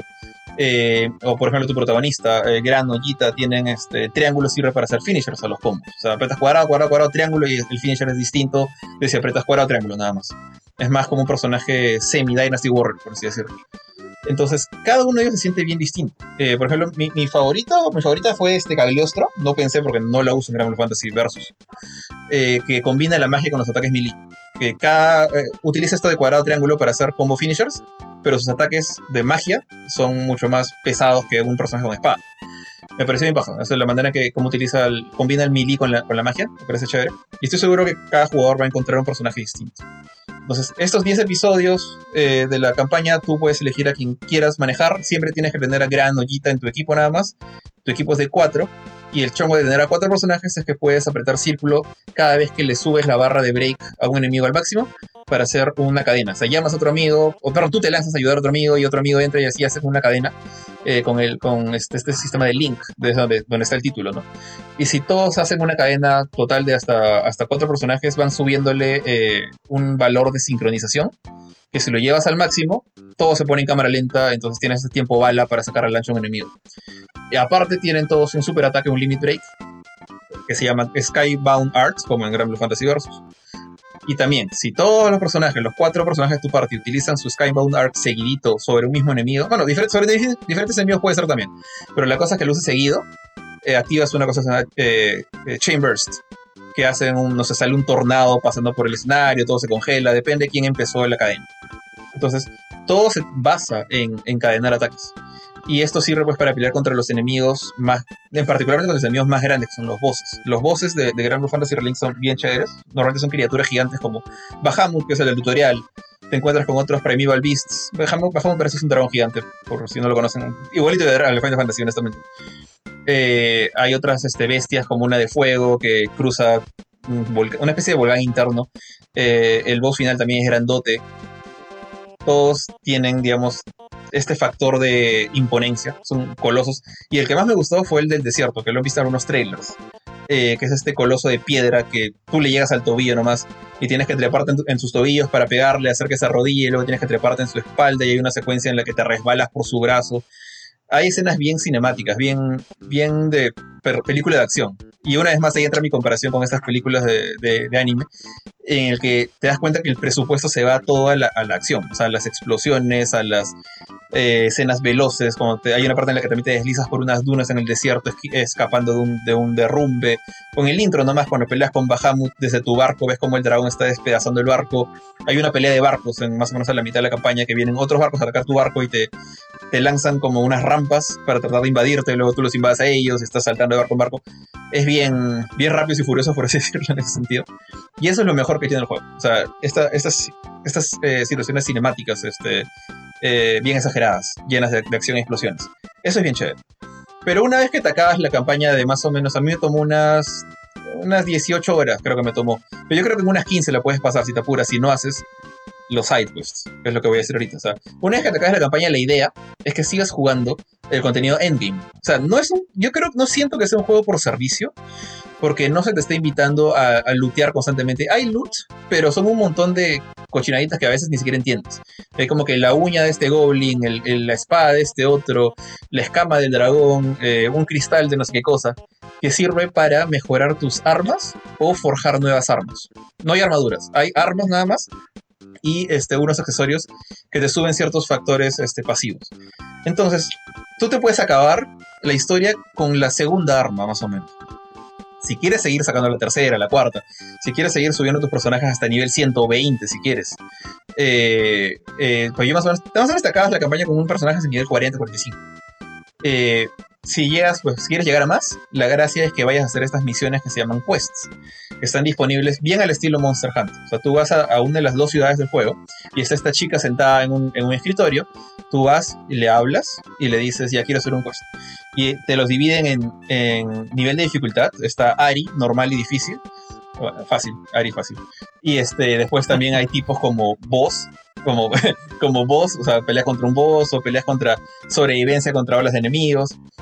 Y lo que tengo que decir es que a mí no me gustaron mucho porque son misiones de 3 minutos, 5 minutos, comparadas con las misiones pues, de 15, 20 minutos de la campaña, que me gustaron mucho más. Eh, están hechas más como, como cuando entras a jugar Monster Hunter y dices, voy, voy a juntar mis patas para bajarme a, a, a Gigante, y apenas entras a la misión de Gigante ya está parado diciéndote, hola, ¿cómo estás? Ese tipo de misiones. Porque las misiones de Monster Hunter que más me gustan son en las que tienes que buscar las pistas, encontrar al monstruo. En las que estas son más rápidas, como que entras y ya, la misión está ahí, ya están los enemigos, ya está el boss. Y están hechas para acabártelas rápido. De hecho, hasta te, te dan más puntos si es que las acabas en menos de 5 o 3 minutos. Y si bien son, es simpático porque el combate es lo más chévere, el combate es lo más, lo más atrayente de este juego, y puedes elegir el personaje que te, dé la gana y ves que entran otros jugadores y que juegas online, puedes jugar online estas misiones. Son las únicas misiones que puedes jugar online. La campaña no la puedes pasar con, amigos. Eh, pero estas misiones las puedes jugar desde un comienzo. Apenas acabas el tutorial ya están disponibles ahí. Las facilitan. Las, las hard se desbloquean después. Eh, es chévere ver cómo cada uno tiene su personaje favorito, ves personajes que tú ni siquiera has usado y los ves leveleados a full, eh, reventando todos sus skills. Eh, también lo simpático es ver cómo antes estas mecánicas de sincronización, los links que hacías con la CPU, porque la CPU automáticamente lo hace, está obligada a hacerlo, eh, que, la gente tenga esta cierta comunicación de saber que tiene que aguantar el super para cuando todos tengan la carga al 100% y lo, lo, usan cuando el enemigo esté de rodillas, esté mareado. Eh, es, es, bonito, es bacán. Pero siento que no es. La misión en sí es demasiado simplona. Tanto así que no, ahorita al menos como está la cosa, no me invita a estar haciendo misiones todos los días, que es lo que el, juego te pone. Tienes tu tarea diaria, puedes hacer como que tres misiones al día y te damos eh, recompensas extra. Y ahí se siente como un tufillo juego como servicio, pero no llega a ser del todo. O sea, siento que la experiencia de la campaña vale el precio del juego. Es lo mejor que me ha dado el juego pero siento que ahorita falla al tratar de convencerme de, oye, juega conmigo todos los días, por favor. Ahí no, no la hace. Y ya, y esa es, digamos, mi, conclusión en general. El juego es muy bueno en, gameplay, la acción es bien chévere, los, los, skills se ven increíbles visualmente. Gráficamente hablando no lo dije, pero eh, este juego yo siento que refleja un poco más el look del juego de móviles que el mismo Versus porque tiene este acabado más como de acuarela, como de pintura al óleo. Eh, se nota los trazos en la cara de los personajes. Eh, eso refleja un poquito más el estilo original de los artistas de, de Grand Blue Fantasy eh, de móviles. Pero obviamente llevado al 3D con el look o la, capacidad visual de un PlayStation 4, PlayStation 5 o una PC. pero esta parte del endgame, que de hecho he visto reviews que es lo que más le ha gustado a algunas personas, a, mí no me terminó de convencer. Y es por eso que le puse al final 8.5. Porque el juego, como, como dije, como, como campaña, yo siento que ya me pagó ese 8. O sea, ya me pagó hasta ese 8.5. De todas maneras, si, si, la campaña era todo lo que tenía el juego que ofrecer y ahí acababa, me hubiera quedado molestando un poquito el hecho de que la historia depende mucho de que ya conozcas a los personajes. Pero ahora, esta parte de las misiones, yo siento que es un arma de doble filo. Por un lado, es la razón por la cual me quedé como con... Eh, no me gustó mucho ese endgame. Pero también te deja la esperanza de que, oye, ¿qué pasa si te traigo una misión un poquito más larga? Un quest con, con varios bosses. O un quest con, con un boss así como que hay bosses para nivel 120, hay unos dragones gigantes. Pero ¿qué pasa si me traen este, a un personaje como eh, Beelzebub? Que es el boss del, primer Nuevo Fantasy Versus.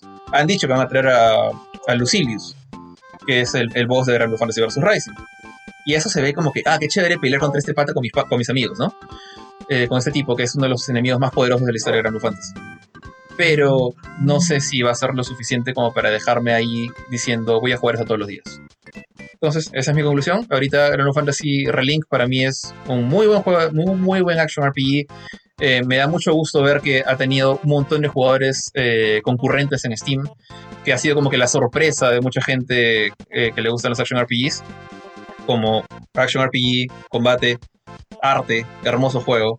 Historia, como dije, tambaleó un poquito, a pesar que tiene sus momentos ahí medio dramáticos, como que quiere moverte luego, pero no lo hace. Conmigo es bien difícil eso también. pero el endgame todavía es como que el jurado está, está ahí deliberando. Porque ahorita como está, no es un gran engine, para mí. O sea que ojalá lo mejoren, ojalá esto, esto suba un 9, un 9.5, quién sabe. Ahorita para mí es un 8.5, pero vale la pena. Vale la pena en particular si es que ya conoces Gran Blue Válido, válido. Oye, Oye, escucha, nos hemos olvidado de algo clave de los del, del Play, tío. No hemos hablado nada de Death Stranding 2, weón. Que también fue como que uno de los grandes este, presentaciones durante el último eh, Play de Sony. Así rapidito nada más, ¿no? O sea, hemos tenido como que un nuevo vistazo a la, secuela de Death, de Death Stranding que finalmente oficializó su, su subtítulo, ¿no? Que vendría a ser Death Stranding 2, pero ahora en la playa, tío. Ahora en la playa, considerando que estamos en verano. Así que tenemos Death Stranding 2 on the beach. Y bueno, podemos ver un tráiler bastante extendido de la próxima aventura del buen Sam Porter Bridges. Y donde vimos también a, Fragile, ¿no? La, este, ah, se me olvidó el nombre de la, de la actriz, este, de la actriz francesa. Pero también vamos a ver, vamos a ver que está ahí dentro del juego con un nuevo look, con una especie de, de mascarilla hecha de manos y, en fin, en el, en el avance también pudimos ver al, por primera vez al personaje de El Fanning, que hasta ahora no sabíamos, bueno, y todavía no sabemos qué papel va, este, a, va, va a desarrollar, va a lucir, pero ahí está. También hemos visto escenas de mecha con, con, el, con el personaje de, Troy Baker, que ahora viene con esta pintura de payaso y con una guitarra metálica que puede utilizarla como. Pero una guitarra eléctrica que puede utilizarla como arma, como hacha. Así que es parte de eso. Eh, Jorge, ¿qué te pareció a ti el tráiler? Así rapidito nada más. Eh, la verdad, se ve bien Kojima. O sea, es como que se parecen a los primeros trailers de, Metal Gear Solid 4, por ejemplo, ¿no? Cuando, cuando salía este Raiden peleando con. ¿Cómo se llama el vampiro? Me olvidé el nombre del vampiro de Metal Gear. Bump. Bump, ok.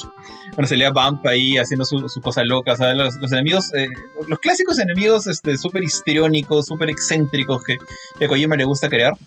Eh, eso es lo que sentí cuando vi pues la pelea de, del guitarrista de Kiss contra el, bebé de Capitán Comando. Eh, me pareció eso. Ahora, de gameplay no vi nada en este, en este, en este trailer. Sentí que no vi nada, no sé si por ahí se me escapó algo, pero yo. Eh, así que igual espero que sea un gameplay similar al de la 1. No, no soy muy fanático de Stranding, no jugué Death Stranding 1, así que no, no, no puedo juzgar mucho, pero sí que feo título.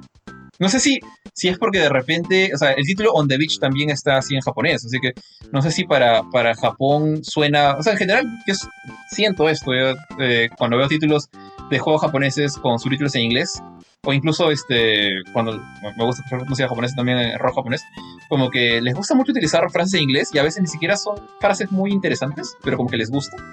Entonces siento que Kojima dijo, ah, On the Beach suena chévere, y para mí suena como una secuela de American Pie.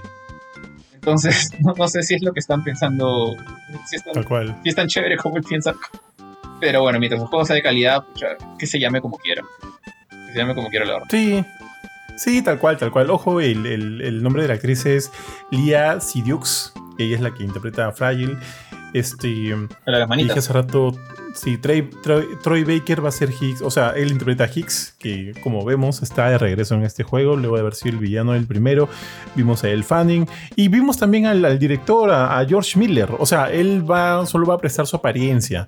No, no, no va a hacer ninguna actuación de voz. Similar a lo que hizo este del toro para el primer juego. Y, o sea, esos son, son detalles que vimos. Y bueno, de repente en, el, en la semana ya, ahorita el tiempo nos, nos apremia un poquito, pero en la semana voy a tratar de sacar un artículo con todo lo que deberíamos de haber visto, deberíamos conocer acerca del nuevo tráiler, ¿no? Que es como, como tú dijiste hace un rato, es eh, Kojima al mango, ¿no? En, el sentido de que ves un sinsentido de cosas dentro de este nuevo, de este nuevo avance del juego. Ahora sí, vamos ya con la última, entre comillas, review, porque en realidad todavía no lo he elaborado, recién he terminado de jugarlo, me ha, me ha tomado varias horas, no, no necesariamente porque la campaña sea larga, la campaña será unas 10, 11 horas aproximadamente, dependiendo también de tu, de tu skill. Para eso el juego no, no, es muy difícil, ¿no? Pero le he estado metiendo bastantes horas a lo que es el endgame de, de Suicide Squad, Kill the Justice League, tío, que ya está disponible para todo el mundo. El nuevo juego de Rocksteady y, y de Warner Brothers Game. Y es un juego que ha estado eh, envuelto en mucha, mucho escándalo, por decirlo de alguna manera, porque este el primer problema surgió cuando se anunció de que las reviews, los códigos de review del juego iban a llegar muy muy tarde para los diferentes medios, ¿no? Muchos medios como IGN eh, y, varios otros no, no, no, voy a nombrar, no nos voy a nombrar, dieron a conocer de que, de hecho también se nos comunicó a nosotros, nos dieron a conocer de que los códigos del juego llegarían eh, pasado el, la fecha de lanzamiento del juego. Por lo, por lo pronto, por lo menos el lanzamiento eh, para quienes preordenaron de manera. Para quienes preordenaron el juego, que iba a ser como que dos días antes. Dos días antes, creo aproximadamente, 48 horas antes. Y, bueno. Eh, de hecho, creo que ha habido ahí un problema con IGN que no voy a entrar a detallar. Que parece que se picaron porque no les enviaron. Al final, Warner Brothers, Warner Brothers decidió no enviarles el código del juego y, y, en fin, o sea, ha habido un rollazo, ¿no? De por sí cuando a ti no te genera, Jorge, suspicacia cuando un editorial decide no enviar de manera anticipada el juego, porque por ejemplo cuando envían PlayStation, ¿qué es lo que hace a veces con muchos de sus juegos que sabemos que van a ser un éxito? Los envía hasta con un mes, ¿no? Un mes de, ventaja para que los puedas jugar y finalmente sacar tu review.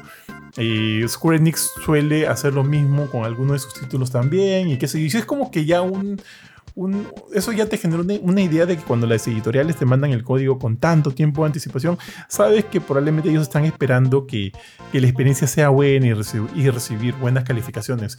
Pero cuando sucede el, lo contrario, te genera cierta suspicacia, ¿o no? Pues sí, de hecho es algo que ya hemos visto antes. Uh, me acuerdo que en algún momento, creo que, creo que fue con. No me acuerdo con qué Assassin's Creed fue. Creo que fue con Unity o con Syndicate. Creo que fue con Unity. Que como que, que Ubisoft también mandó la review el mismo día, pero algo así. Ya cosas que a veces pasan. No, no es, no es el, único caso. O sea, han habido múltiples, múltiples este, publishers son culpables de esto. No es algo ilegal. no está mal que lo hagan, pero te genera esa suspicacia, ¿no?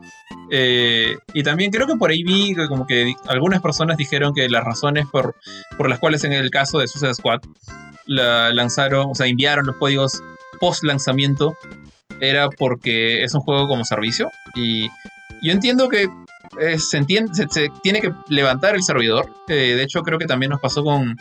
Creo que. No, no, no, no, no Monster Hunter, con Monster Hunter. No, ya. Y con... Para mí Monster Hunter fue un buen ejemplo de lo que hicieron. No, no sé cómo te pasó a ti con Rise, porque tú manejaste ese review, pero cuando, maneja, cuando manejé yo el review de Iceborne, de Monster Hunter World Iceborne, eh, crearon un entorno aparte para prensa. O sea, como que crearon un servidor aparte que dijeron, cuando si te logueas con este código de Iceborne, vas a ir a este lado y no acá. Igual no vas a perder nada de tu personaje, pero durante los días antes del lanzamiento no vas a poder jugar con tus amigos. O sea, vas a jugar en este mundito donde vas a poder jugar todo Iceborne, pero lamentablemente el público en general no lo puede jugar. Entonces, como que, como que mi personaje fue aislado. Entonces, eh, hay, hay, formas de hacerlo. Y yo entiendo que acá eh, no hicieron eso. No sé si Warner no tiene los medios, lo dudo mucho. Pero por lo menos debieron haberlos mandados para el Early Access, ¿no? O sea, la gente, la gente que pagó 100 dólares por este juego estuvo jugándolo desde el 29. Eh, incluso en el 29 no habían mandado review codes. Entonces, yo creo que sí, ahí se a crear más suspicacia del asunto. Ya creo que tú, tú y yo te, vimos leaks desde incluso antes de que, de que empezara a, manejar, a manejarse código de review, ¿no? Sí, sí, de hecho los leaks, las filtraciones, y, y, no, de repente no debería llamarse filtraciones, porque era de gente que ya sí, claro. de por sí tenía el código, ¿no? Durante el, el pre-order, que tuvieron el acceso anticipado. Ya estuvieron, estuvieron posteando videos del, de, de, la historia del juego en internet, ¿no? Yo de hecho vi algunos, compartimos contigo algunos, algunos los vi, algunos no, porque sabía que yo estaba yo me iba a encargar del, del, juego en su momento cuando nos llegara el, el, código. Finalmente el código llegó y me metí de lleno al juego. Eh, pensé que me iba a tomar más tiempo de lo que me tomó porque ya este, a estas alturas creo que he estado jugándolo toda esta semana y ya tengo relativamente una idea bastante clara de lo que me ha dejado del juego, así que yo pensé que por lo menos me tomaría mis dos semanas para lanzar la review, pero creo que probablemente esta semana, ya en los próximos días lo, lo lance, pero aprovechemos esta, este espacio, esta, esta vitrina, ¿no? Para ir comentando acerca eh, algo, de algunas de las ideas que ya el juego de por sí me ha dejado. Como muchos saben, este es el nuevo juego de Rocksteady, estudio que se hizo súper famoso por llevar a, los videojuegos, eh, para mí los mejores títulos de superhéroe que he jugado en, en mi vida, ¿no? En este caso, los, eh, toda la, franquicia del, del Arkhamverse de Batman. Tenemos eh, Arkham Asylum, tenemos Arkham City y eh, terminando su trilogía con Arkham Knight. Los tres juegos, algunos más que otros, me gustaron bastante porque por muchos elementos no son juegos perfectos ni de vaina. Todavía no puedo dejar pasar ese, esa pelea final con el, Joker mutante en Arkham Asylum o esa pelea final con Clayface en Arkham este, City. No me acuerdo de la pelea final de Arkham, del Arkham Knight, pero asumo contra, que fue con, con, Arkham Knight. Contra Todd, sí, este, contra Jason. ¿Contra quién? Contra Jason, o sea, Jason Todd. Sí, esa fue la pelea final, ¿no? En Arkham sí, Knight. Una especie, es... Como un juego de. Como un juego de sniping, porque tenías que como que era medio, medio stealth, cruzaba. Es el, la única pelea que tiene stealth, eh, la única pelea final mm. de, un, de un Arkham que tiene stealth. Claro, claro. En todo caso, eh, por, lo, por, lo, menos las dos primeras peleas contra voces finales en los dos primeros juegos del Arca me parecieron bastante bajitas, pero fuera de eso, la experiencia en sí es muy, muy buena. Yo soy súper fanático de Batman y siento que esos juegos hicieron muy bien su trabajo, que era tratar de, de convencernos a nosotros mismos que éramos Batman dentro de, de estos juegos, ¿no? Y entonces, con toda esa anticipación, con todo lo grande que, que sabemos, o pues, perdón, con toda la gran capacidad y talento que sabemos que tiene Rocksteady, las apuestas por este nuevo Sus eh, Suicide Squad, Kill the Justice League, eran, eran igual de grandes. Esperábamos algo bueno, algo muy, muy bueno. Y de hecho, los primeros trailers que vimos del juego eh, creo que no convencieron a muchos por el simple hecho de que este iba a ser un juego de, de servicio en vivo. Y, es lo que es. Lo que tenemos aquí es un juego de Rocksteady de servicio en vivo. De por sí es un juego que intenta hacer muchas cosas. Muchas, muchas cosas. Y al final la suma de ellas mm, genera una recepción bastante, bastante mixta. Por un lado, y creo que te lo dije a ti en un momento cuando hablábamos en, por el chat y qué sé yo, cuando me preguntabas acerca de, de, cómo me estaba yendo con el juego, sí te dije que yo sentía en Suicide Squad que el de Justice League toda la, esencia, todo el ADN de Rocksteady en muchos de sus elementos, en el tema de la historia, en el tema de cómo me están narrando lo que está sucediendo, en, el cómo este, desarrollan un gameplay bastante, este, perdón, perdón, perdón, no, todavía no que desarrollan un, un elemento visual bastante competente, bastante a la altura de lo que tú podrías esperar del, de la nueva generación, de, la actual generación de consolas y de PC, y, todo eso bravazo, pero lo único donde yo sentía que, que, que, Rocksteady no estaba ahí era en el gameplay. No por ser malo, sino por ser algo totalmente distinto a lo que ya nosotros conocíamos de ellos. Y eso sí genera como que cierta, eh, cierta sensación de que, de que estoy jugando algo que me divierte, de que algo que me divierte, pero que por ser un juego de servicio en vivo no tiene los, los pies para, para como que no sé, pues no llevar, eh, mantenerse por, por buen tiempo, sosteniéndose en base a su, a su sistema de, de, niveles y demás. Porque el gameplay, y lo comenté contigo también, no es malo, no es malo, está bien hecho, está bien hechecito. Yo me he divertido con el juego, me he divertido. Me he divertido con la campaña, me he divertido con las primeras horas del endgame, pero ya a donde he llegado ahorita, o sea, hasta donde yo estoy ahorita, ya no encuentro mucha diversión, para serte sincero. Porque dejemos un poquito de lado los, primeros elementos de los cuales debería hablar el juego para entrarme ya al, problema en sí, porque sí quiero hablar de esto. Creo que el gran problema de este juego es que es, un juego de tipo de servicio en vivo, ¿no? Y es algo que ya hemos visto que, sucedió con, con Marvel's Avengers. Nosotros te molestamos un montón con Marvel's Avengers solo porque, porque es Marvel y nosotros te jugamos a ti con Marvel's, pero tú sabes, o sea, tú conoces cuáles son como que los la problemática de ese juego, cuál fue su, su, ataúd, ¿no? El ser un juego por servicio en vivo, que no le ayuda en nada en realidad. Y aquí, al igual que en Avengers, tampoco le ayuda. Yo siento que Suicide Squad Kill the Justice League, en general, en su todo, es un mucho mejor juego que Marvel's Avengers. Ojo, creo que es mejor. Pero eh, sus errores son los mismos. Son los mismos. la razón por la que murió Marvel's Avengers creo que va a ser la misma razón por la que va a morir Suicide Squad Kill the Justice League. Eh, eh, el tema del servicio en vivo y el tema también creo yo, y esto ya puede discutirse, el haber dicho desde un inicio que era parte de la, del Arkhamverse, ¿no? Porque muchos usuarios, muchos jugadores han sentido que el, título le ha faltado un poco de respeto a todo el legado que, se construyó con, los primeros juegos de Batman para, para traer a ese mismo Batman a este juego y dejarlo muy mal parado, que yo puedo entender puedo entenderlo.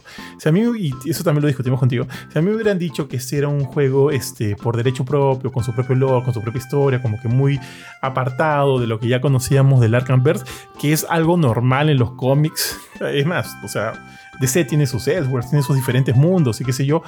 Entonces creo que el juego podría haber leído mejor, ¿ya? Porque bajo sus reglas, en su historia, bajo su propio este, estilo artístico, bajo su propio estilo de personajes, todas las cosas que ellos hacen con la ley de la justicia, o sea, esa falta de respeto con la ley de justicia tiene sentido, porque estamos manejando al, escuadrón suicida, al Suicide Squad. Entonces, por ese lado, yo no encuentro muchas quejas. Pero si me hablas de que todo este juego se construye en base a, lo sólido que fue el Arkhamverse con este Batman tan solemne, entonces sí entiendo muchas de las molestias del público, ¿no? Pero esa es una parte. O sea, yo creo que ese es un problemilla, sí. Pero el problema principal es hacer de este, de un juego, hacer de esto un juego por servicio en vivo, porque ya te dije, no tiene las piernas para mantenerse. Ese creo que es el mayor problema en realidad. ¿Y por qué no? O sea, ¿por qué es malo? Porque su, su sistema de diseño de misiones como cualquier tipo de servicio en vivo, es, este, es en verdad mínima. Es hacer como que lo mismo. hay varios tipos de misiones. Uno, por ejemplo, como te conté ese día, ¿no? El payload. Tratar de, de, hacer que un carrito siga un, siga un, este, un camino siga una dirección hasta un del punto, llevarlo del punto A al punto B sin que le pase nada Ok, o, en ese trayecto aparecen varios enemigos, matarlos a todos y seguir yendo con ese carrito hasta el final. Ese es un tipo de misión que se va a repetir varias veces. Otro tipo de misión es llegar, este, este, se están Estamos hackeando una terminal con tres puntos y evitar que cada uno de esos puntos eh, los enemigos vayan y hagan su propio hackeo, ¿no? Si en ese momento, si, si es que yo no detengo a los enemigos, su hackeo llega al 100% y obviamente es una misión este, estropeada para mí. Otro tipo de, misión es, es derrotar a todos los enemigos en un área hasta, que, hasta completar el número de enemigos necesarios y limpiar el área. O sea, es eso. Y la única variación en realidad es que a veces los enemigos solo son susceptibles a cierto tipo de ataques, o ataques críticos, o ataques con. ataques tipo. Ah, eso se llama como que el Suicide Attack. Es como que un ataque que tú haces presionando cuadrado con X y, haciendo una pequeña animación, ¿no? Eso sí, lo paja es que a nivel de gameplay tiene varias cosas que, que sí me parecen entretenidas. Como ya te dije, este, este, bueno, regresando al tipo de misiones, hay varias misiones que lamentablemente se ven limitadas por lo escaso de, su variedad. Y eso hace que al final sientas que estés haciendo lo mismo una y otra y otra y otra vez. Y eso no termina siendo divertido, pues lamentablemente. Por más allá de que tenga un buen sistema de gameplay. Yo he jugado con Deadshot porque Deadshot me parece bastante entretenido. Ojo, no le he dicho, hay cuatro, ya lo deben saber, hay cuatro personajes. Está Deadshot, está eh, Harley Quinn, está el, el tiburoncín y está este Capitán Boomerang. Todos ellos, todos, por en lo único en que podrían diferenciarse es un traversal de su manera de moverse en este mapa de mundo abierto que está bien construido el mapa. A mí me gusta el mapa, está bien construido y es fluido y, y moverse a través de él es bien paja. Con, con Deadshot tú utilizas un jetpack que te lleva de cierto punto a cierto punto. No es un jetpack este, infinito, porque tu poder llega hasta cierto, hasta cierto punto y tienes que ahí hacer maniobras para seguir moviéndote. Eh, Harley Quinn se mueve a través de un drone, podría decirse, eh, Jorge, de Batman, que te lleva también este, entre edificios, ¿no? Aparte también tiene su, grappling hook. Eh, Tiburón sin salta como un loco que es, que tiene todo el sentido del mundo, mientras que Capitán Boomerang utiliza su, su boomerang como una especie de, de ligamento con la, con la Speed Force que una especie de flash te hace llegar de un punto A a un punto B. Que al inicio no me gustó, pero lo he estado probando más y ya como que le encuentro más sentido. De los cuatro, de repente Harley Quinn, y tú también me lo dijiste, creo, ¿no? Harley Quinn tiene el traversal menos entretenido, pero al final creo que los cuatro funcionan, funcionan bien. Y eso es lo único en que se diferencian, porque luego los cuatro, los cuatro tienen un sistema de ataque en base a disparos, a pistolas, y es aquí donde el juego es evidente que se convierte en un looter shooter, y no hay nada malo con eso. Pero fuera del traversal yo no encuentro mucha diferencia de utilizar a un personaje de, otro, ¿ah? para serte sincero. Al final creo que se reduce a cómo te gusta más moverte en este, en este espacio, en este mapa, y, ver qué tipos de armas utilizar. Eso sí, no todos utilizan los mismos tipos de armas. Deadshot no utiliza el arma pesada de, de, de tiburoncín, de Tiburcio, pero pueden compartir pistolas. Cosas así, ¿me entiendes? Hay cosas que se restringen de repente a algunos personajes, pero, pero no, al final no termina siendo tan limitado. Pues. Eh, eso, creo que eso está bien construido, ya te dije, el gameplay está, está entretenido, el gameplay es entretenido y, quiero decir, o sea, quiero que se me entienda bien acá, sí me he divertido, me he divertido, o sea, creo que es entretenido, puede ser entretenido, la historia paga, yo pago por la historia, me parece buena me parece contada, bien contada. Pueden haber detalles por ahí que algunos digan que no, pero sí está bien contada. El gameplay es divertido, pero como servicio en vivo no funciona. Realmente, realmente no funciona.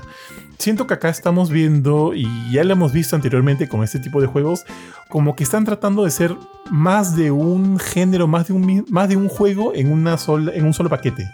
Y eso no siempre va a tener como que un buen, este, un buen resultado, ¿no? Y es lo que ha pasado aquí, lamentablemente. Eh, hubiera preferido... Eh, pucha, en verdad, en verdad, en verdad, hubiera preferido otra cosa otra cosa muy diferente para, para Rocksteady.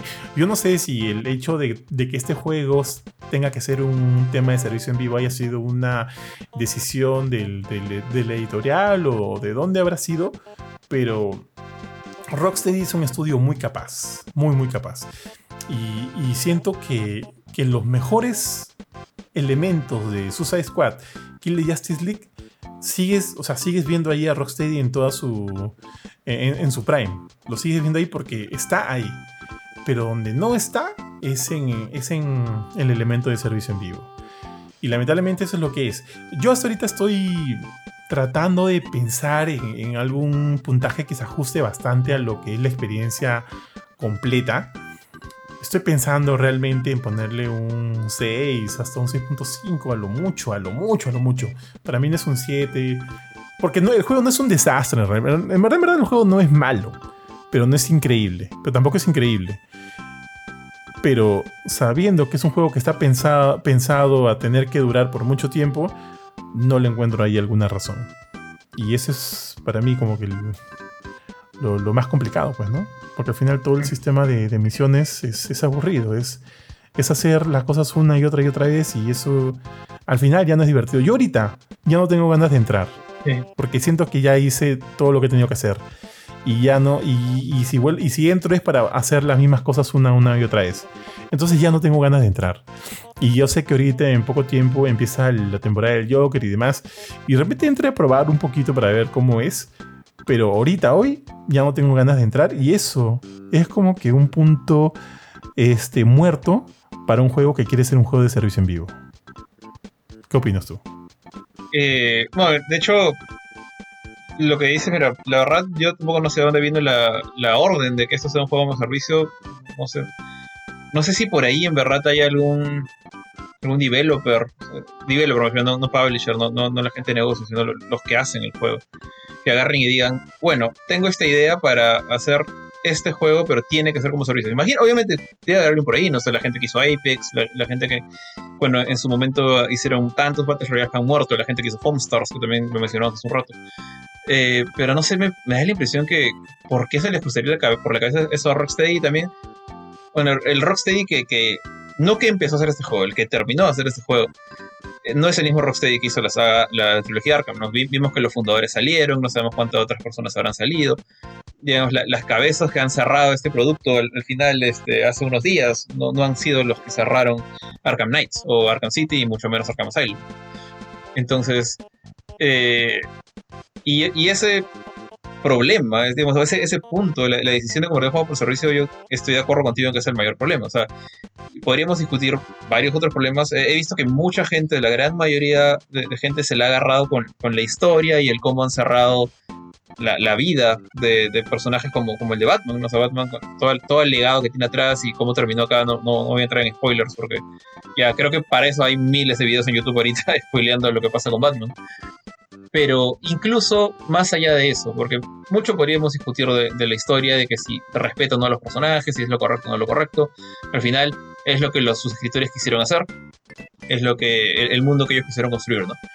Eh, pero si juzgan, si a pesar de eso, y, la trama me parece un, punto muy importante en el momento de hacer un review o darle una calificación a un juego, pero si incluso si ignoro esto, tenemos, empezamos a ver las otras cosas y vemos eh, eh, algo que yo creo que de, repente más gente debería criticar es ese, ese diseño de misiones.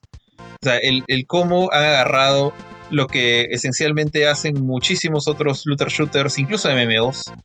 Eh, te, lo dije de esta manera para la gente que sabe, que conoce o que ha jugado Destiny, es como si hubieran agarrado los diferentes patrols de Destiny, no las misiones de Destiny, no las raids, no los dungeons, los patrones, estas cositas enanas que encuentras cuando vagas por el mundo, cuando estás aburrido y no sabes qué hacer, y encuentras un, pequeño, un pequeño pedazo de metal, un beacon, ¿no? Que, te dice, tiene, van a venir tantas olas de enemigos, tienes que eliminarlos eh, en tanto tiempo, protegiendo el Warsat, esta cosa que cae del cielo. Si eso es tu diseño de misiones, o sea, tus misiones centrales, es lo, peor que puede pasar. O sea, yo sé que hay mejores misiones, como por ejemplo esta parte en la que, que, estaba en la beta, ¿no? Que Batman como que los caza a los, cuatro miembros del Suicide Squad cuando están paseando por, por su, su especie de museo que te narra lo, lo que pasó en la saga Arkham. Eh, imagino que por ahí las peleas con voces deben tener algo más de eso, o sea, eh, misión, una estructura de misiones un poco más elaborada. Pero si el, la, la, carnecita del asunto es moverte a tal sitio para proteger el carrito del punto A al punto B, moverte a tal sitio para proteger esta caja que Waller quiere que le traigas, ya estamos mal. O sea, es uno de los elementos más débiles que tiene Destiny. Imagínate hacerlo el centro de otra experiencia. Eh, entonces yo creo que ese es su, mayor problema, su mayor punto débil. Y eso, si eso lo sumas, peor todavía, si lo sumas a la, esencia de juego como servicio, que es querer que juegues una y otra vez lo mismo para lootear, para subir nivel, para lo, que sea, eh, pero mantener a tu comunidad ahí atrapada en este círculo, en este anillo, este loop eh, eterno, hasta que dropeen el siguiente boss, el siguiente personaje, el siguiente bit de la historia si eso se basa en algo tan, tan monótono, tan débil, eso yo creo que es un problema mucho más grande que, lo que sea que haya pasado en la historia. sí, de acuerdo. Ahora, sí, dale, dale. No, no, eso, eso, es lo que más me duele ¿no? del, asunto. Sí, sí, tal cual. Este, ahora sí también quería hacer una mención al, tema del, del luteo. Y el código que nos enviaron era un código edición deluxe y cuando lo canjeé había un par de armas bien chéveres y dije, ya, a ver, voy a utilizar estas, ¿no? Y comencé a utilizarlas. Y cada vez, cada, o sea, cada que terminaba una misión, siempre obviamente te, cae tu loot. Y, y, nada de lo que me cayó eran mejores que estas armas que asumo yo me vinieron con esta edición de lujo.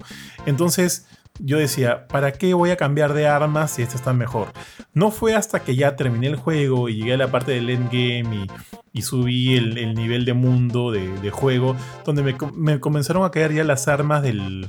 Entre comillas, las armas de la red, ¿ya? Las armas del, de la season. Y he estado, que son las armas eh, en base a Bane. Y ahora ya me han caído y es ahí donde recién, ya, mira, después de 15, 12 horas de... No, 12 horas de campaña. 10, 12 horas de campaña. Luego de 10, 12 horas de campaña, porque me limpié todo el mapa, luego de 10, 12 horas de campaña, recién he cambiado mis armas. para utilizar las armas de, de la season, que son mejores. ¿Entiendes? Que son mejores. Y este, si a mí no me hubieran tocado estas armas de la edición de lujo, sí, obviamente me hubiera dado más chance de utilizar otras armas y cambiar de aquí para allá, porque hay bastante variedad y tú las puedes customizar de manera bien chévere. puedes, o sea, por ejemplo, con Deadshot, ya que yo con Deadshot yo utilizo un francotirador y un este, rifle de asalto. A rifle de asalto, cuando tú, lo utilizas, ganas puntos para poder mejorar, qué sé yo, la, el, tiempo de de este de, para cambiar de caserina del de reload para tener una mejor estabilidad mejor precisión para tener más scope de visión o, qué sé yo. Y, aparte de eso, le puedes poner como, como que estos poderes secundarios o habilidades secundarias donde le infliges daño de fuego, o daño de electricidad, o daño, o daño, de, veneno, o daño de veneno. Todo eso viene gracias a la, al este Ivy Queen, este niña, la Ivy Queen niña. y, eso está bien perdón, Poison Ivy. Ivy Queen es una cantante. Tienes razón, Poison Ivy. Poison Ivy. Ivy Queen le estaba diciendo porque pensé que era la, hija de Poison Ivy, Harley Quinn o algo por el estilo. No sé dónde salió. No, no. Ivy Queen es una cantante, ¿verdad? me bien. Ya, en fin. Entonces, eso, eso le da variedad, pues le da variedad a, tus, a tus gadgets, a tus habilidades y todo eso también lo puedes poner en, tu, en tus armas de cuerpo a cuerpo, en tus. En, en diferentes mods que tienes ahí para mejorar también tu, tus stats, tus habilidades, todo eso también está ligado a un árbol de habilidades bastante generoso. Una vez que tú acabas los primeros 30 niveles de tu propio árbol, como Deadshot o como Harley Quinn o como, como los otros dos, pasas a, un, pasas a un siguiente árbol. Donde ya son como que mejoras para el escuadrón en sí. Entonces ahí hay muchos, el, mucho elemento de personalización que está bien. O sea, el gameplay está paja, está bastante chévere, está bastante este, surtidito para que tú construyas eh, a tu personaje en base a lo que a ti te gusta hacer. ¿Te gusta utilizar más el sniper? Le pongo un par de puntos a que, me, a que me caigan más balas de sniper o hacer mucho más daño con el sniper o que al utilizar el sniper eh, los, los enemigos reduzcan su, su, capacidad de generar escudo, qué sé yo. Hay varias de esas cositas que a cualquiera que le guste ser bastante minucioso con cómo construye sus personajes al momento de, de, ir contra los enemigos, existe. Eso está bien, eso está paja. Cuando yo digo que no encuentro ahí el ADN, el ADN de Rocksteady, es que yo jamás había visto esto en, en los juegos de Arkham, pues, ¿no? Eso no, eso no significa obviamente que esté mal aquí, no, está paja, está, eso está bien chévere, pero eso no te lleva a que este, a, a que, a que un juego como este, que es un juego por servicio, perdure mucho tiempo, si de por sí la variedad de misiones, la variedad del diseño de, niveles es, es bajita, es poco diversa y es un poquito pobre, lamentablemente. Ahorita, como te digo, solo me quiero centrar en lo bueno. Ese sistema de gameplay, ese sistema de armas, del shooting, ese sistema de luteo, ese sistema de progresión en base a los árboles de habilidades, está bien. Está bien, es, parte de lo que hace que el juego sea entretenido, a la par con la historia. Como ya dijimos, ¿no? A, pesar de tener estas aristas que podrían faltar de respeto con todo lo construido por Batman y que lo entiendo, la historia es entretenida muy entretenida. El problema está en cómo todas estas cosas buenas que tienes, que ya he enumerado, lo llevas a la ejecución. Las peleas con los enemigos, eh, con, los bosses, que en este caso obviamente son las ligas de la justicia, y no hay ningún spoiler en decir en que tienes que matarlos, porque el juego se llama Kill the, o sea, Kill the fucking Justice League, ¿no? No tiene spoiler ahí. Eh, las mechas contra ellos, contra esos bosses, son bien aburridas, Jorge, son bien aburridas. Porque obviamente todo, y, tiene sentido, está, está este, centrado, está limitado a hacer un juego de disparos. Tienes que disparar a Flash como sea. Tienes que disparar a Superman como sea. Tienes que disparar este, a, a Batman como sea tienes que disparar a, grid, a, linterna verde. Todo siempre se reduce a que tienes que dispararlos y para que tus balas hagan cierto, este, sean eficaces o tengan eficacia en el momento de hacerles daño, obviamente te dan un upgrade justo antes de esa mecha, ¿no? Para que ya sea tengas balas de kriptonita o tengas balas que balas con el poder del anillo amarillo para destruir a este a linterna verde o balas que que cortan el Speed Force para que le puedan dar a Flash. Entonces, o balas con toxinas, cuando estás en el segmento de, Batman. Entonces, como, como asumirás, por más que tengo cosas chéveres a mi disposición, como todos estos sistemas de los cuales ya te he hablado, al momento de llevarlos a la ejecución al juego en sí, no terminan siendo tan divertido del todo, pues. Porque la propuesta del nivel diseño es bajita, es bien pobre. Y es lamentablemente eh, la razón del por qué el juego como servicio en vivo no funciona y yo no creo que tenga muchos pies para, para poder este, perdurar el tiempo que asumo ellos quieren que perdure. No. Yo hubiera preferido mil veces un juego de verdad solo de historia para un solo jugador a los que Rocksteady ya nos tendría acostumbrados. Yo entiendo, ¿no? Que los tiempos modernos, las cosas, o para que ahora un juego este, pueda ser eh, importante al momento de, regresar los, gastos y, generar ganancia, es muy distinto a como eran años antes, ¿no? Ahora desarrollar un juego, el presupuesto del desarrollo de un juego es bastante, bastante grande y recuperar ese dinero a veces eh, a los editoriales les, les, les impone a tener que, que, crear este tipo de juegos de servicio en vivo, ¿no? Para que sigan generando plata a pesar de que ya el lanzamiento haya sido como que hace mucho tiempo atrás. Lo entiendo. Pero de repente esta no es la forma, pues. Ya hemos visto qué ha sucedido con Marvel's Avengers y ahora vamos a repetir esa historia, lamentablemente con Suicide Squad Kill Justice League, que para mí, a pesar de ser un mejor juego que Marvel's Avengers, y lo dije al inicio, comete los mismos errores y pareciera que no hubiera aprendido de lo que le pasó al otro, al estudio de, de Eidos. Eidos. Ah, perdóname, perdóname, Crystal Dynamics, Crystal Dynamics, perdóname, de Crystal Dynamics. Parece como que no hubieran prestado atención. Y en algún momento el juego se retrasó y yo quisiera saber qué fue lo que se cambió en ese retraso, o sea, qué tan más, qué tan peor podría haber estado ese juego a nivel de diseño de gameplay. Asumo que mejoraron, pues qué sé yo, este... No la historia, no las cinemáticas que del inicio se veían bien. De repente mejoraron un poco más el sistema de luteo, eh, tu, árbol de habilidades, qué sé yo, no sé. Porque dudo mucho que hayan... O sea, si me dices que el tiempo el tiempo que el juego este, se retrasó fue para crear mejores misiones que hacer dentro del mapa, entonces me río, porque de por sí ahorita son pocas. Los diferentes tipos de misiones son 5 o 6, a lo mucho. Aparte, porque las misiones de Elseworlds, donde vas y ya agarras las armas de la season, son como que las misiones más difíciles del juego, porque todas eh, y, van incrementando su, su, nivel de maestría de dificultad. Todas son en base a misiones que ya has hecho dentro del mapa regular. Entonces, la cantidad de misiones es muy pobre. Y si me dices que el juego se retrasó para crear más, o sea, tener una mayor diversidad de esas misiones, entonces pucha, me río, pues. Porque por sí ahorita es pobre. Y es pobre también el, el tipo de enemigos con los que te encuentras. Es, es, son feos, son bien feos. Pero al final funciona porque es divertido. Pero no tiene pies para hacer un juego de servicio en vivo. Todavía me estoy pensando la, la puntuación, pero yo en verdad no creo que suba de 6.5 a lo mucho, a lo mucho. Y me da risa porque voy a... Mira, ponte, ponte, imagínate que saque la puntuación de 6.5, va a salir ahí en el, en el Facebook, ¿no? La imagen de Suicide Squad 6.5, justo después del 4.5 del 4.5 que, que le dimos, que le di a, The Short Message, la gente ahí va a estallar. Ay, pero ya, este...